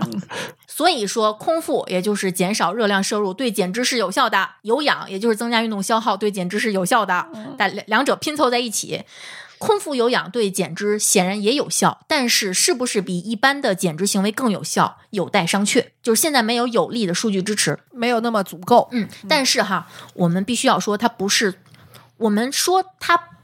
不建议，不代表它错误，因为人和人不一样嘛。嗯，就只是说空腹有氧没有神秘力量。我们不希望大家认为空腹有氧是一个法宝，是能让你减脂的法宝。就像那天你不是说那个 CrossFit 减脂特别厉害，今天就有人问 CrossFit 是什么，我去搜搜，对吧？嗯你有印象吗？嗯，有，就是你不要认为这是一个法宝，没有任何一件事儿单独拎出来，它就比别的更强。尤其是如果你本身就不太健康，本身就容易低血糖，本身你哎我的心血管就有问题，尤其是有很多心血管有问题的人是在医生的建议下遵医嘱开始运动了，那这个时候你就一定要注意运动时候的安全。嗯，一定不要空腹有氧，空腹运动可能会导致低血糖、酮症酸中毒、高尿酸血症，嗯还有骨骼肌流失，这些都是负面效应。对，它没得消耗，它不光消耗脂肪呀，它还消耗蛋白质啊还有更常见的状况是运动时的意外，对，啊，还特别容易受伤。咣当，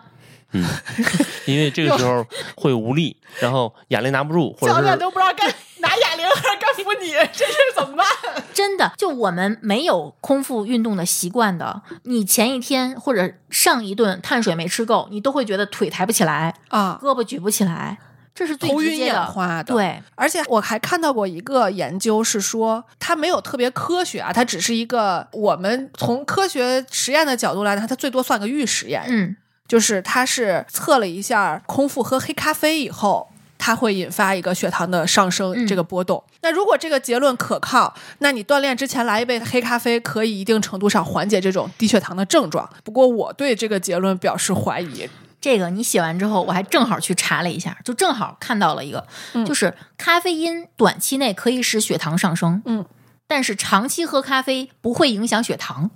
有的人说，你看有很多教练、营养师卖咖啡。他说：“喝这个提高代谢，就是你喝完之后，当时代谢上来了一点儿，就跟吃辣椒、喝酒让你觉得热，啊但是你并不能升高体温是一个道理。有一个短期的代谢实验发现，摄入咖啡因会在一百到一百八十分钟之内急性降低胰岛素敏感性。好几项临床实验也证实，如果从不喝咖啡状态到每天大量喝咖啡，一开始就会出现空腹血糖、空腹胰岛素上升的现象。哦，但是你的身体会对咖啡因产生这个耐受对嗯耐受，随着耐受度提高，影响就降下来了。哦，啊就慢慢就习惯了。没错，主要我没法试，就是我 你对容易咖拉肚子对我对咖啡嗯太敏感了。长期喝咖啡的习惯也不会提高糖尿病风险，因为刚才我们说了，它很只多是人一个波动，很多人一听血糖就脑袋嗯嗡。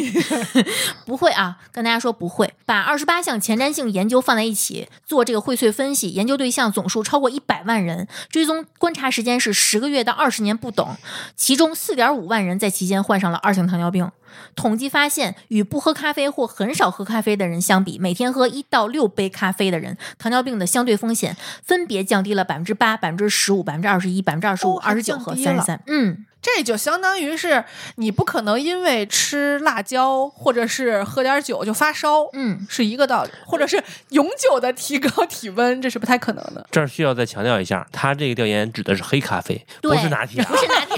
不是更不是加不糖卡布奇诺，我觉得很讨厌的一点是，媒体报道特别喜欢把可能当结论去传播，哎，真的很讨也厌。不说前提条件，可累了，我觉得咱们好，叫咖什么啡说完了，造谣一句话，这个什么辟谣，这造谣一张嘴，辟谣跑断腿，哎。然后还有研究数据表明，虽然多吃不运动不利于癌症预防，但少吃加高强度运动跟吃适当的量加高强度运动相比，癌症风险没有降低，反而提升。所以说，饿着肚子高强度运动其实是从长远来看不利于疾病预防的。这就有点专门给自己制造饥荒的感觉，没必要。然后还有人觉得运动期间可不能吃脂肪，不能吃炒菜，就得吃沙拉水煮菜啊。给自己活的都嘴里都没味儿了，淡出个鸟来。虽然我们还没有录油这一期，但是以前我们也其实也经常跟大家说，不嗯吃脂肪是要不得的，对，并没有直接的证据证明你吃了脂肪，它就会定向转化为你看着不顺眼的那部分肥 肉。对那但长 是吃的还是贴上去 的。 还有还有姐妹幻想说能不能长到胸上，美的 你，美的你，笑死了。只有当你吃的热量大于你消耗的热量，才会造成脂肪堆积。这大家不是挺明白的吗？怎么一到脂肪这儿就就就脑子就错乱了呢？嗯就跟那个什么吃黑色儿的就补头发，啊然后吃什么白色儿就吃红枣就就补血，就白皮 肤，这凭什么？凭什么？ 呀？而且不是只有脂肪才有热量啊。嗯，蛋白质也有热量，碳水也有热量，所有的营养物质除了不是汤的水没有热量，汤也有热量， 汤也有。而且必需脂肪酸是非常不容忽视的摄入内容。是的，唉，必需脂肪酸缺乏其实是会有很多很多深层不容易发现的长期的问题。嗯。但是呃刚才我们说了啊，一定要控制脂肪，这也是啊对必须的。我们是再次实名反对生酮啊，实名反对生 酮。嗯，把你的烹调用油控制在每天二十克左右是最好的，对，然后然后多换油。对，你不要想着一种油好就一辈子用它，然后可能要有要考虑一些指标，比如说什么低芥酸呀。嗯然后这个多不饱和脂肪酸含量比较高呀，对这些指标，嗯之前大家可能记住一个广告词叫一比一比一，这是一个非常好的比例，嗯，就是饱和脂肪酸比单不饱和脂肪酸比多不饱和脂肪酸一比一比一，这样的油是最好的。就什么都来点儿，哎哎，而且脂肪可以为长时间的中低强度运动提供能量，比如说呃跑马呀，呃，日常拉个长距离呀。嗯，然后脂肪功能是节约糖原消耗，可以提升你的耐力的，所以怎么能不吃脂肪呢？哎，跑长距离的时候带视力架就特别好。哎，爬山也是，哦，哎，真的，它补充能量不只是升糖，而且我发现力量训练，你看我蹲腿有的时候忘了带那个有糖饮料的时候，我吃一块巧克力也,、嗯也有用，非常有用。那是脂肪啊。啊，那是脂肪啊。嗯人体是机械杠程序派，只要运动了就一定能瘦下来，如果没瘦下来，就说明没有好好搞运动。哎，有的人就会很困惑，为什么我训练这么刻苦，我减脂也不理想，我增肌也不理 想，我首先得定义刻苦是什么。如果耗时候。 刷抖音是吧？健身房规律训练的总时长没有超过一年的话，不要说刻苦两个字儿。真的，我觉得在运动这方面，轻易不要说刻苦，你可以说你认真，啊，但你不要说你刻苦。我觉得至少你得先。以月为单位去计算吧，嗯你别说怕跑了两天步就说自己刻苦训练了。你是不是在点我？我刚跑了两天，我觉得你这次动力十足。我也觉得。嗯嗯，首先，请你审视一下自己，你的训练方式是否合理。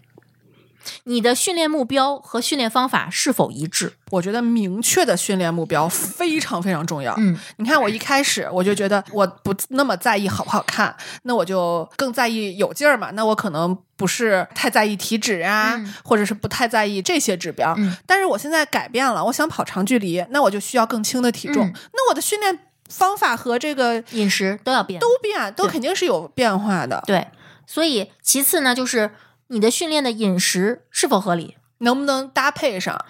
为什么三分练七分吃啊？为什么人家不叫九分练一分吃啊？那是有道理的。那种活动的那种，可能是一分练三分九分吃，是吧？对，意思就是在于提醒你要重视膳食营养。再有呢，就是如果你采取的是高强度、大负荷的训练，容易引起中枢神经系统过度兴奋，那你有没有睡好？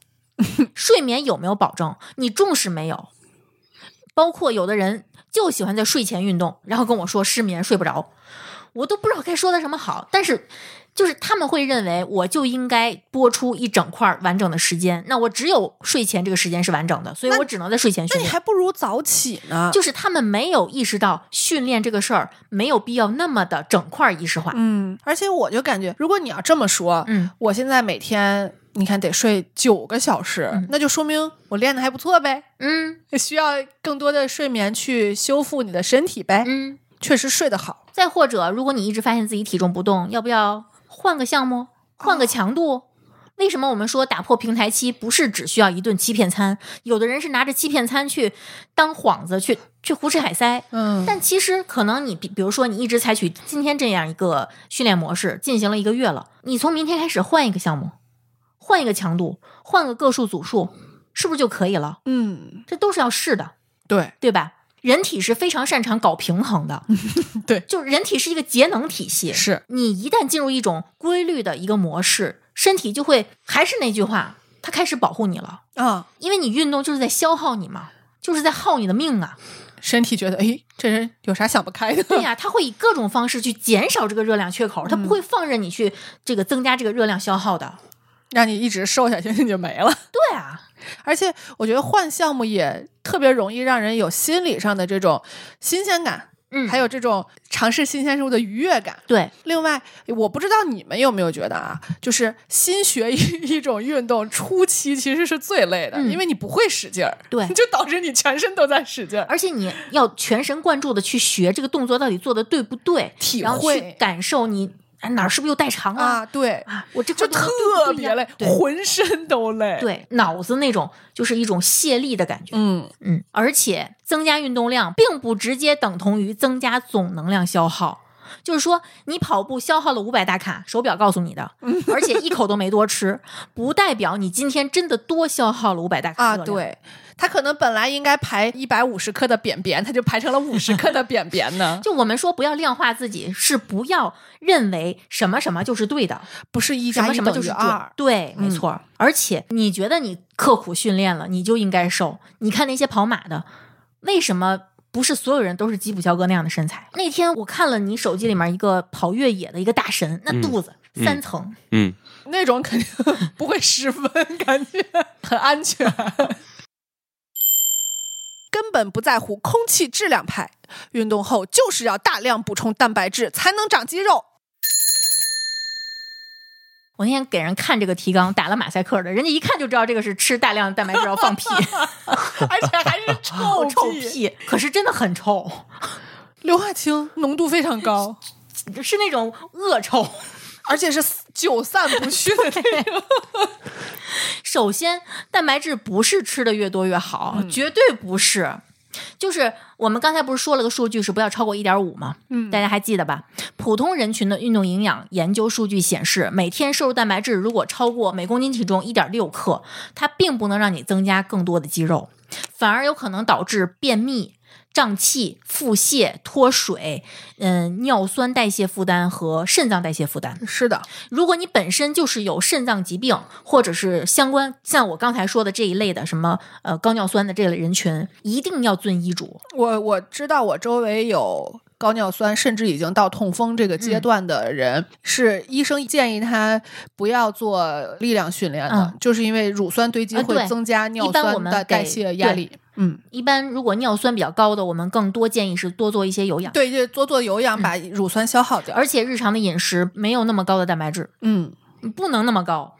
它真代谢不了。是的，尤其是如果你有机会接触的话，你可能会看到肾脏相关的疾病的医嘱都是低蛋白饮食。哎，对，很多人天天吃肉，顿顿吃肉，吃大肉，你觉得他没事儿，其实他可能是有病没告诉你。啊，有的那种瘦子是假 装瘦，假装，它都是内脏脂肪嘛对可能看不我太出们来。最开始做吃教授的时候，定义过一种身材叫小体重的胖子，嗯，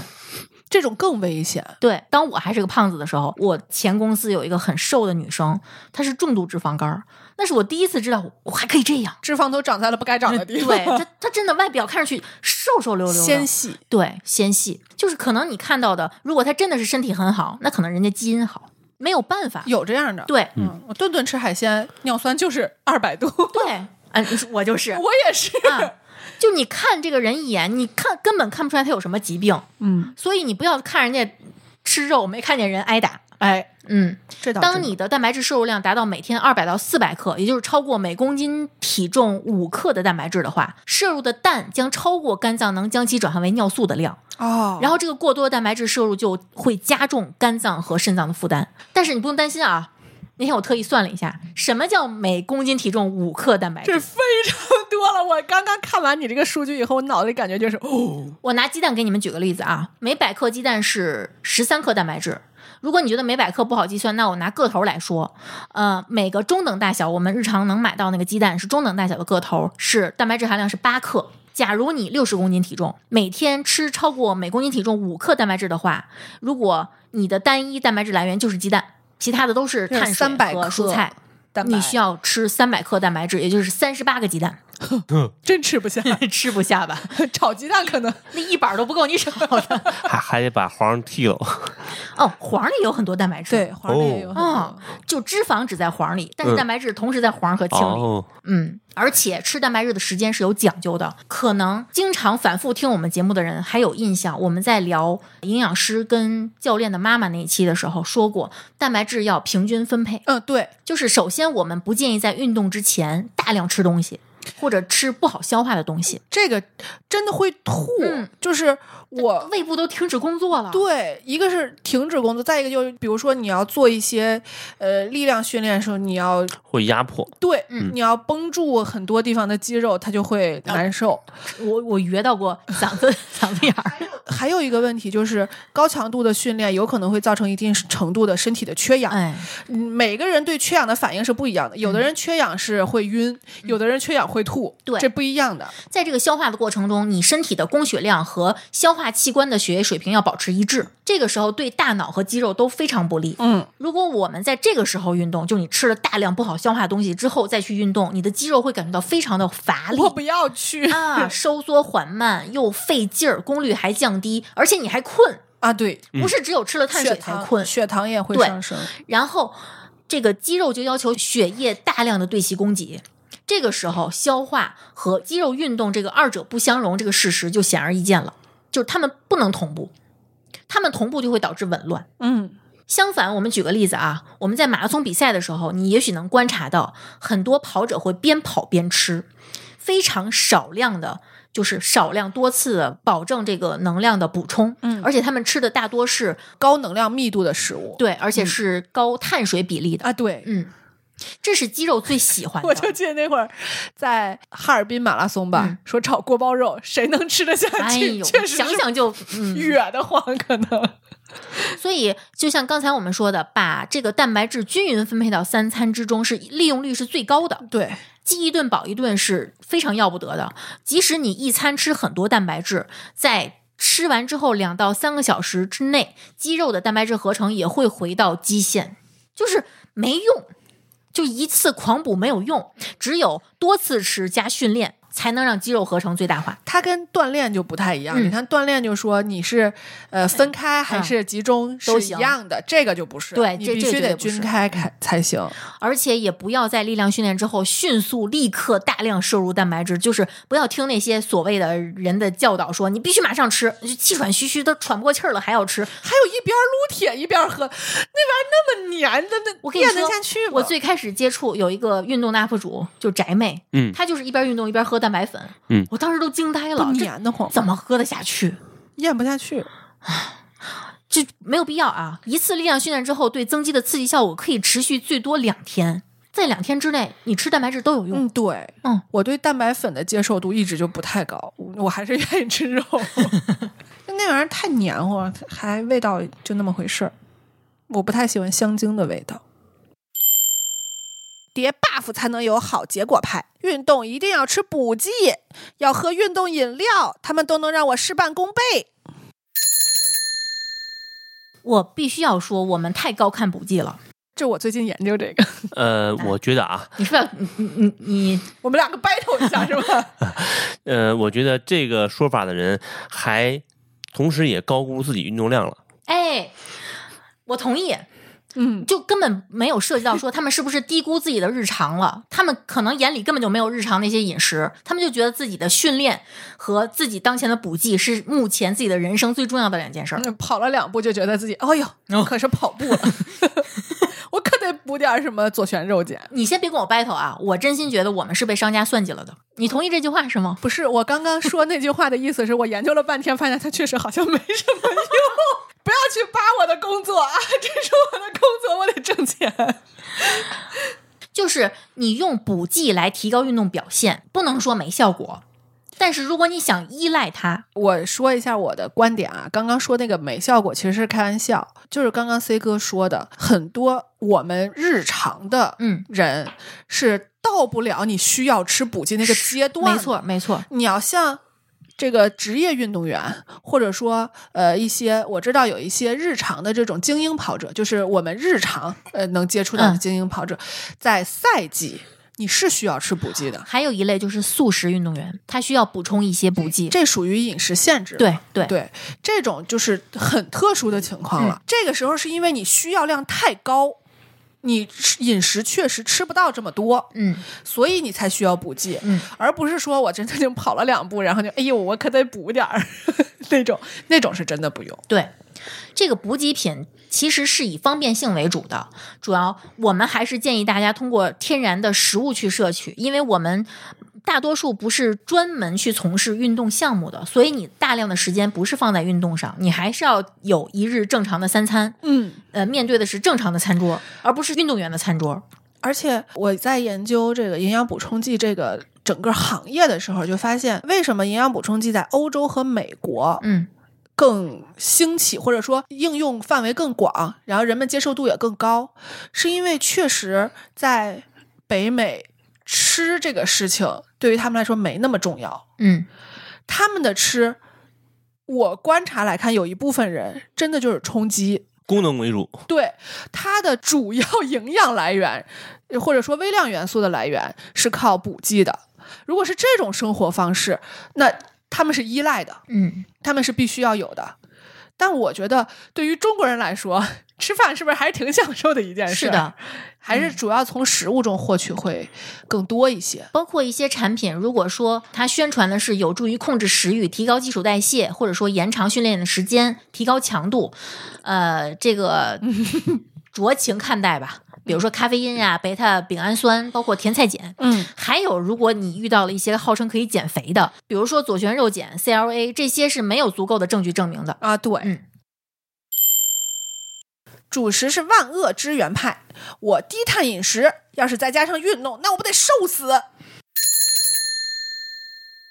瘦死的骆驼比马大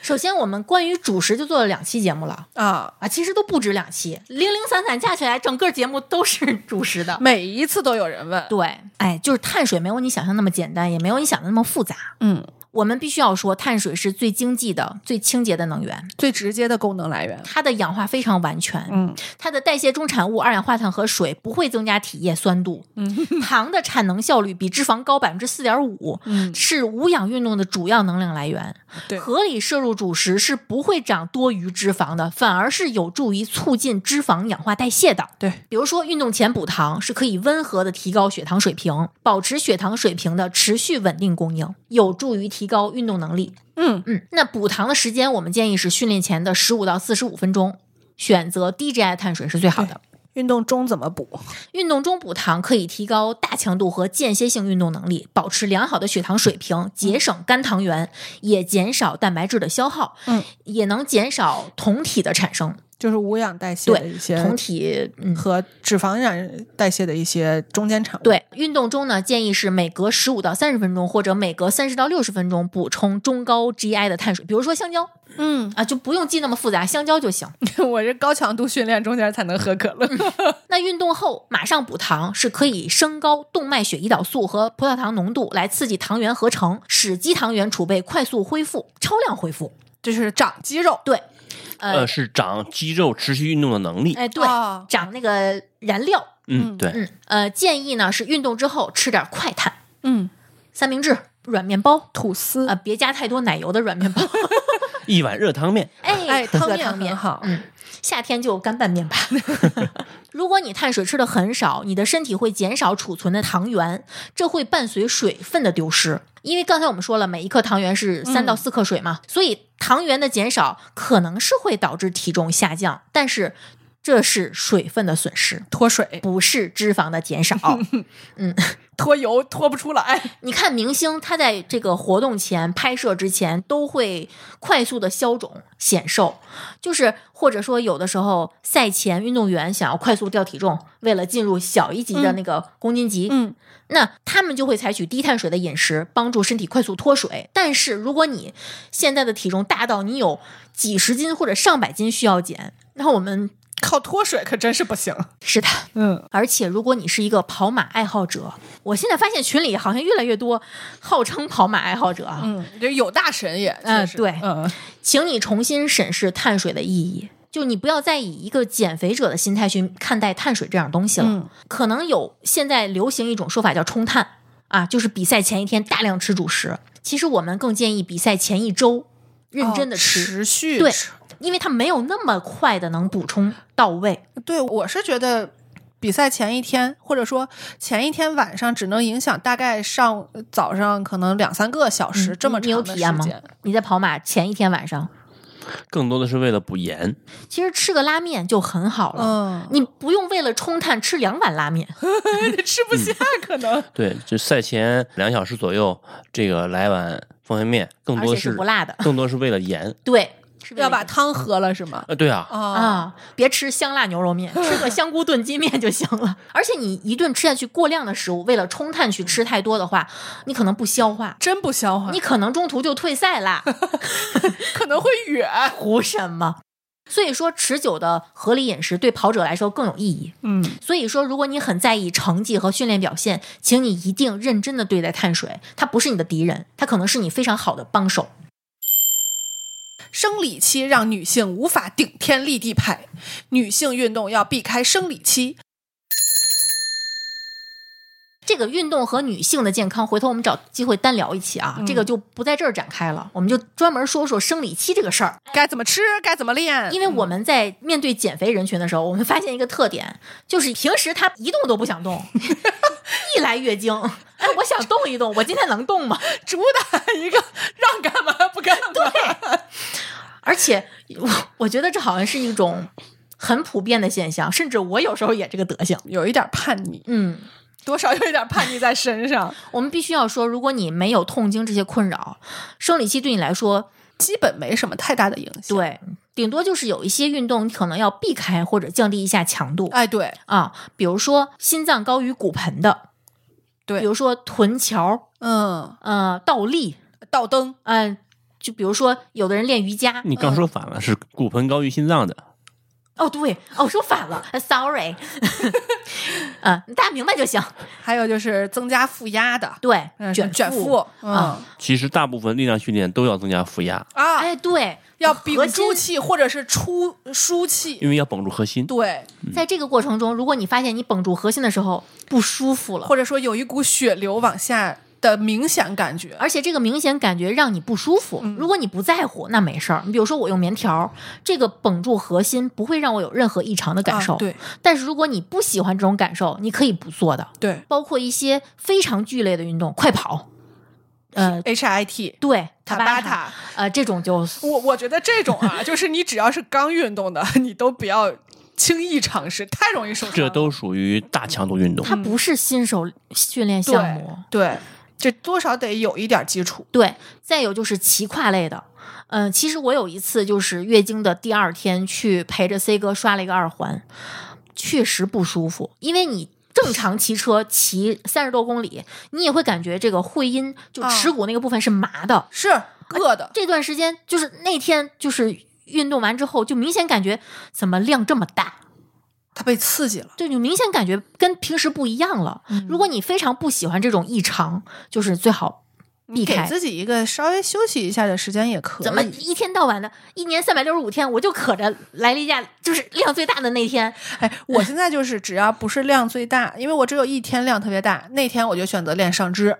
嗯这基本上你看，基本上就坐着的，啊，然后重量也不要太重，嗯你正常能举起来，就是不用绷着劲对儿，对对对对。就能举起来的就可以了。如果你有一个非常靠谱的教练，你要告诉他目前你处于什么时期对，他会给你调整的。我是会，比如说今天如果我知道我今天应该会来，或者嗯是这两天我就会来，我会把臀腿挪开，嗯他也会帮我去调，他会到时间他会问，哎，你是不是快来例假啦？嗯，是不是可以呃调整一下啦？什么之类的。对，所以女生有一个女教练真的很好，很贴心。 我那个问的是男教练，嗯收回我的话，咻，教练一定要关注这个事儿。 而且我是觉得到现在，如果还以月经为耻，你真的应该审视一下你的价值观了。对，如果有些教练在面对你问月经问题的时候，规避而不谈，或者说我不懂，你找一个女教练去问，我建议你换教练。呃，我也是，嗯，可能有的人会听到说生理期你躺着就行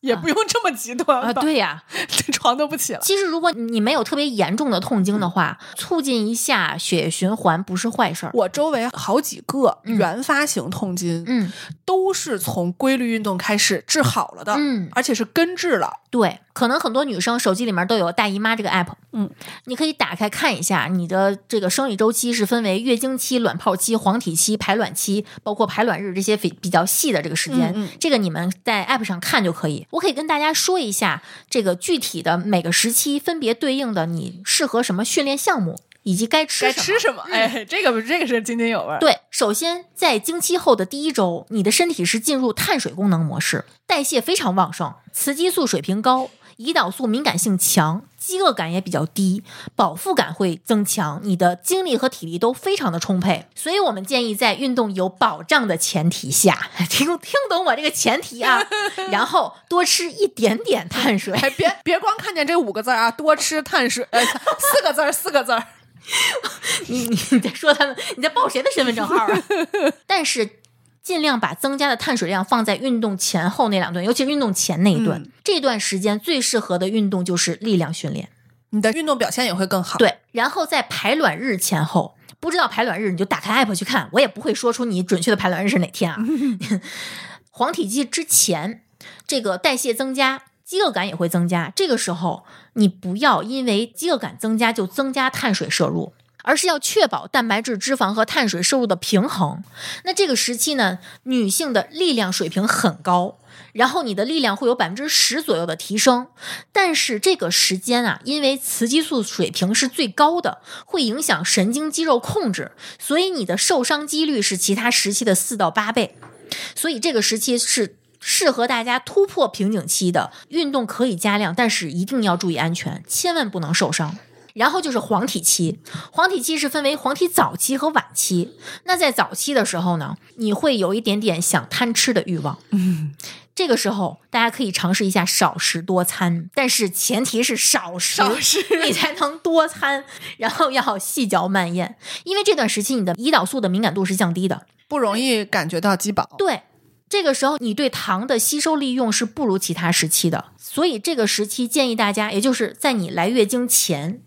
一周多一点儿的时间，嗯，少吃深加工食物，一定要确保你体脂水平的稳定。为什么这么强调？因为这个时期你会处在高孕酮水平，这会降低你的血清素的水平，而碳水是可以提高血清素水平的，所以这个时间你会特别馋碳水。但是呢，虽然贪吃馋嘴，但是高孕酮水平是利于脂肪燃烧的。那这个时期就适合中低强度的有氧训练，它可以最大化的利用脂肪。然后这个时期呢，你的雌激素水平低，脾气大。抗压能力弱，所以一定要保证睡眠，要尽量取悦自己。嗯，然后我们进入到黄体晚期，也就是马上来月经的那一周，容易进入 PMS 状态，也就是经前前综合症对，这个时候血清素再次降低，情绪易怒，更控制不住就自己，不是低落，是易怒。你会本能上更想吃碳水，尤其是精细碳水，来促进你的血清素产生，也是为了缓解你的情绪。嗯所以这个时候想吃甜食是你的本能，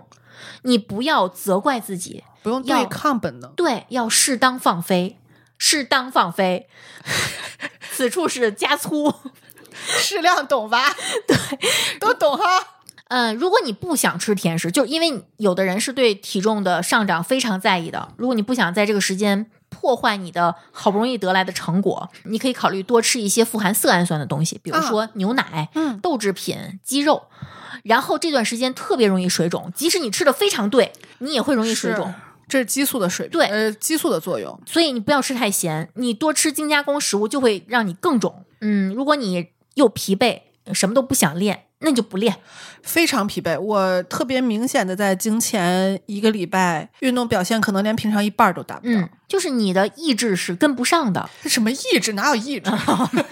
我的意志全用在了早上起来，我还去了， 就已经就就用光了一天的意志。 其实这些训练方案的细节的使用哈，嗯建议是有一年以上，最好是两年以上这个规律运动习惯的人再去考虑这些细节，嗯嗯，新手没必要。然后呢，是说两年以上，并且这个时候我希望有一个突破突破的嗯这个目标的时候，对我还想再精进我的训练结果。对，嗯才需要考虑这么多细节，去跟你的教练去讨论这嗯些细节怎么去调整，怎么去安排。聊完了。还行，嗯，跟大家总结一下啊，千万不要这么想的黑榜，就是在每一段间隔音乐之后，馋虫念的那句话。啊，就是那个毫无感情的机械声。对，如果你将馋虫念的那句话奉为圭臬，那这就是黑榜思维。嗯，那还有个红榜，就是这么想也行，但是你需要精进一些，呃，就是我们后面跟大家解读的这些部对分，。考虑一些细节。对，如果你觉得我们说的有道理，并且真正的结合自己自身的情况去实践了，那这就是红榜的思维。所以，我们今天的红黑榜是两种思维。对，嗯，这其实我们红黑榜一直好像都是秉承这个思路去做的。对我们绝对不会说有一个产品，我们在测评产品的时候也是，我们绝对不会说有一个东西一无是处，一无是处的，我我也很有兴趣。也很难了。，对，就是它就是总能满足一些价值吧？哎，他，你想，人家这个产品经理费劲巴拉的想了半天各种需求，制作了一个一无是处的东西，啊好棒啊！ 这个景成功 避开了所有正确 答案，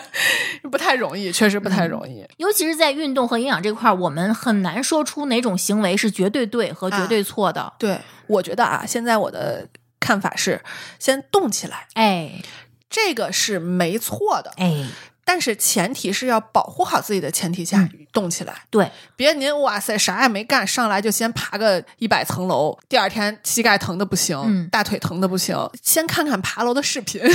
也行。这个不是说看了就是练了，而是你要真正的掌握爬楼的这些技巧。嗯不要动作只收藏，你要真的听他们去讲解这个动作的对细节。也不要二倍速，真的听不清楚。对，还有就是，如果你运动之后还是受伤了，你不要觉得自己是行为是错的，是不对的，你只是稍微走了一点弯路，嗯，如果你觉得我受伤了，我不管，我受伤了我也骄傲，我也光荣，我也要坚持练，嗯那可大可不必。就是我们要允许自己在错误的路上走一 走，走一点点弯路也不是什么特别丢脸的事儿，看对吧看风景嘛，啊，我觉得我们的身体就是一辆车，每辆车都有刹车，都有保险杠。但是我们如果一直在认知的迷雾中乱转，没有指示灯，没有指引的人，没有纠错机制，就会出事故而且你上车之前，好歹你得考个驾照吧？啊！那我们也得学着怎么照顾我们自己的身体呀、对，不这个也不是一天两天就能完成的一个任务，你想有多少人考了驾照之后都不敢上 路？哎，可真是。就是我们不敢说我们这期节目能成为什么指示灯啊。我们这期节目其实就是看到大家有那么强烈的运动热情之后，想着跟大家做一个工具性的一个，体系化的梳理。哎，嗯也是一个储备，嗯，可能没有梳理的那么全面，对，但是也希望就是我们梳理好的这部分能给大家一些有用的指导。嗯，我们也不敢说我们做这个所谓的健康类的播客，我们也不敢说我们说的都是对的，哎，对我们不是什么引路人啊， 不敢。你像我跟 C 哥做吃教授，我们就是我们最会教人生活化减肥，我们就是最棒的，我们从来不敢这么 说。虽然我们心里是这么想的你，是符合广告法的， 我们是第二认认 真的，第二有用的，谁敢跳出来说第一？对。但是我们不管是我们做减肥项目，还是我们做健康类的播客，我们有一个共同的理念，最起码的态度就是长期主义。啊，我们也希望大家都有这样一个心态，还有就是一直保持学习的心态，哎，呃，接受新鲜的知识和观点，嗯，然后去时常 argue 一下这个东西是不是真的这样。对，嗯，这个其实我觉得比你知道哪一些东西更重要。嗯，是的。那我们今天就先跟大家聊到这儿，好多东西都没有展开，嗯，还有好多东西可以单独拎出来做一期，但是我们不想再挖坑了， 不想再挖详细的坑了， 假装挖一个坑，假装挖一个坑，就以后再说吧。嗯，嗯，有什么大家想听我们聊？反正我们会一直录。下去的。哎，想听我们聊的更细的，就在评论区里面跟我们说给我们留言、啊进群。对哎呀，群里现在氛围太好了，啊。我们几乎都想拉个运动群了，或者直接就运动群。我我还那天说呢，我们可以策划一个什么这个月津津有味儿绕地球跑了多少圈儿什么的。 哎呦我的天哪你！是教练，哎呦我的只天要哪！我们有运动群，这个群里必须有你，哦，嗯你是我们的定心丸。你们现在哎天天就是做慈善，嗯 做科普，也不去好好服务了，是吧？那那那本本期节目收费啊，听到这儿，主动给我们打钱啊！行，我们这期就聊到这儿吧，感谢大家收听，我们下期再见。拜拜拜。感谢您收听本期节目。本期播客节目由津津乐道制作播出。你也可以在我们的官网 d a o 点 f m 找到我们的更多内容作品。如果您喜欢我们的节目，欢迎在微信、微博、朋友圈等社交媒体转发分享。您的分享对我们而言十分重要。如果您希望与我们互动，可以关注我们的微信公众号“津津乐道播客”，天津的津，欢乐的乐，道路的道。在关注后按提示操作，即可加入我们的听友社群。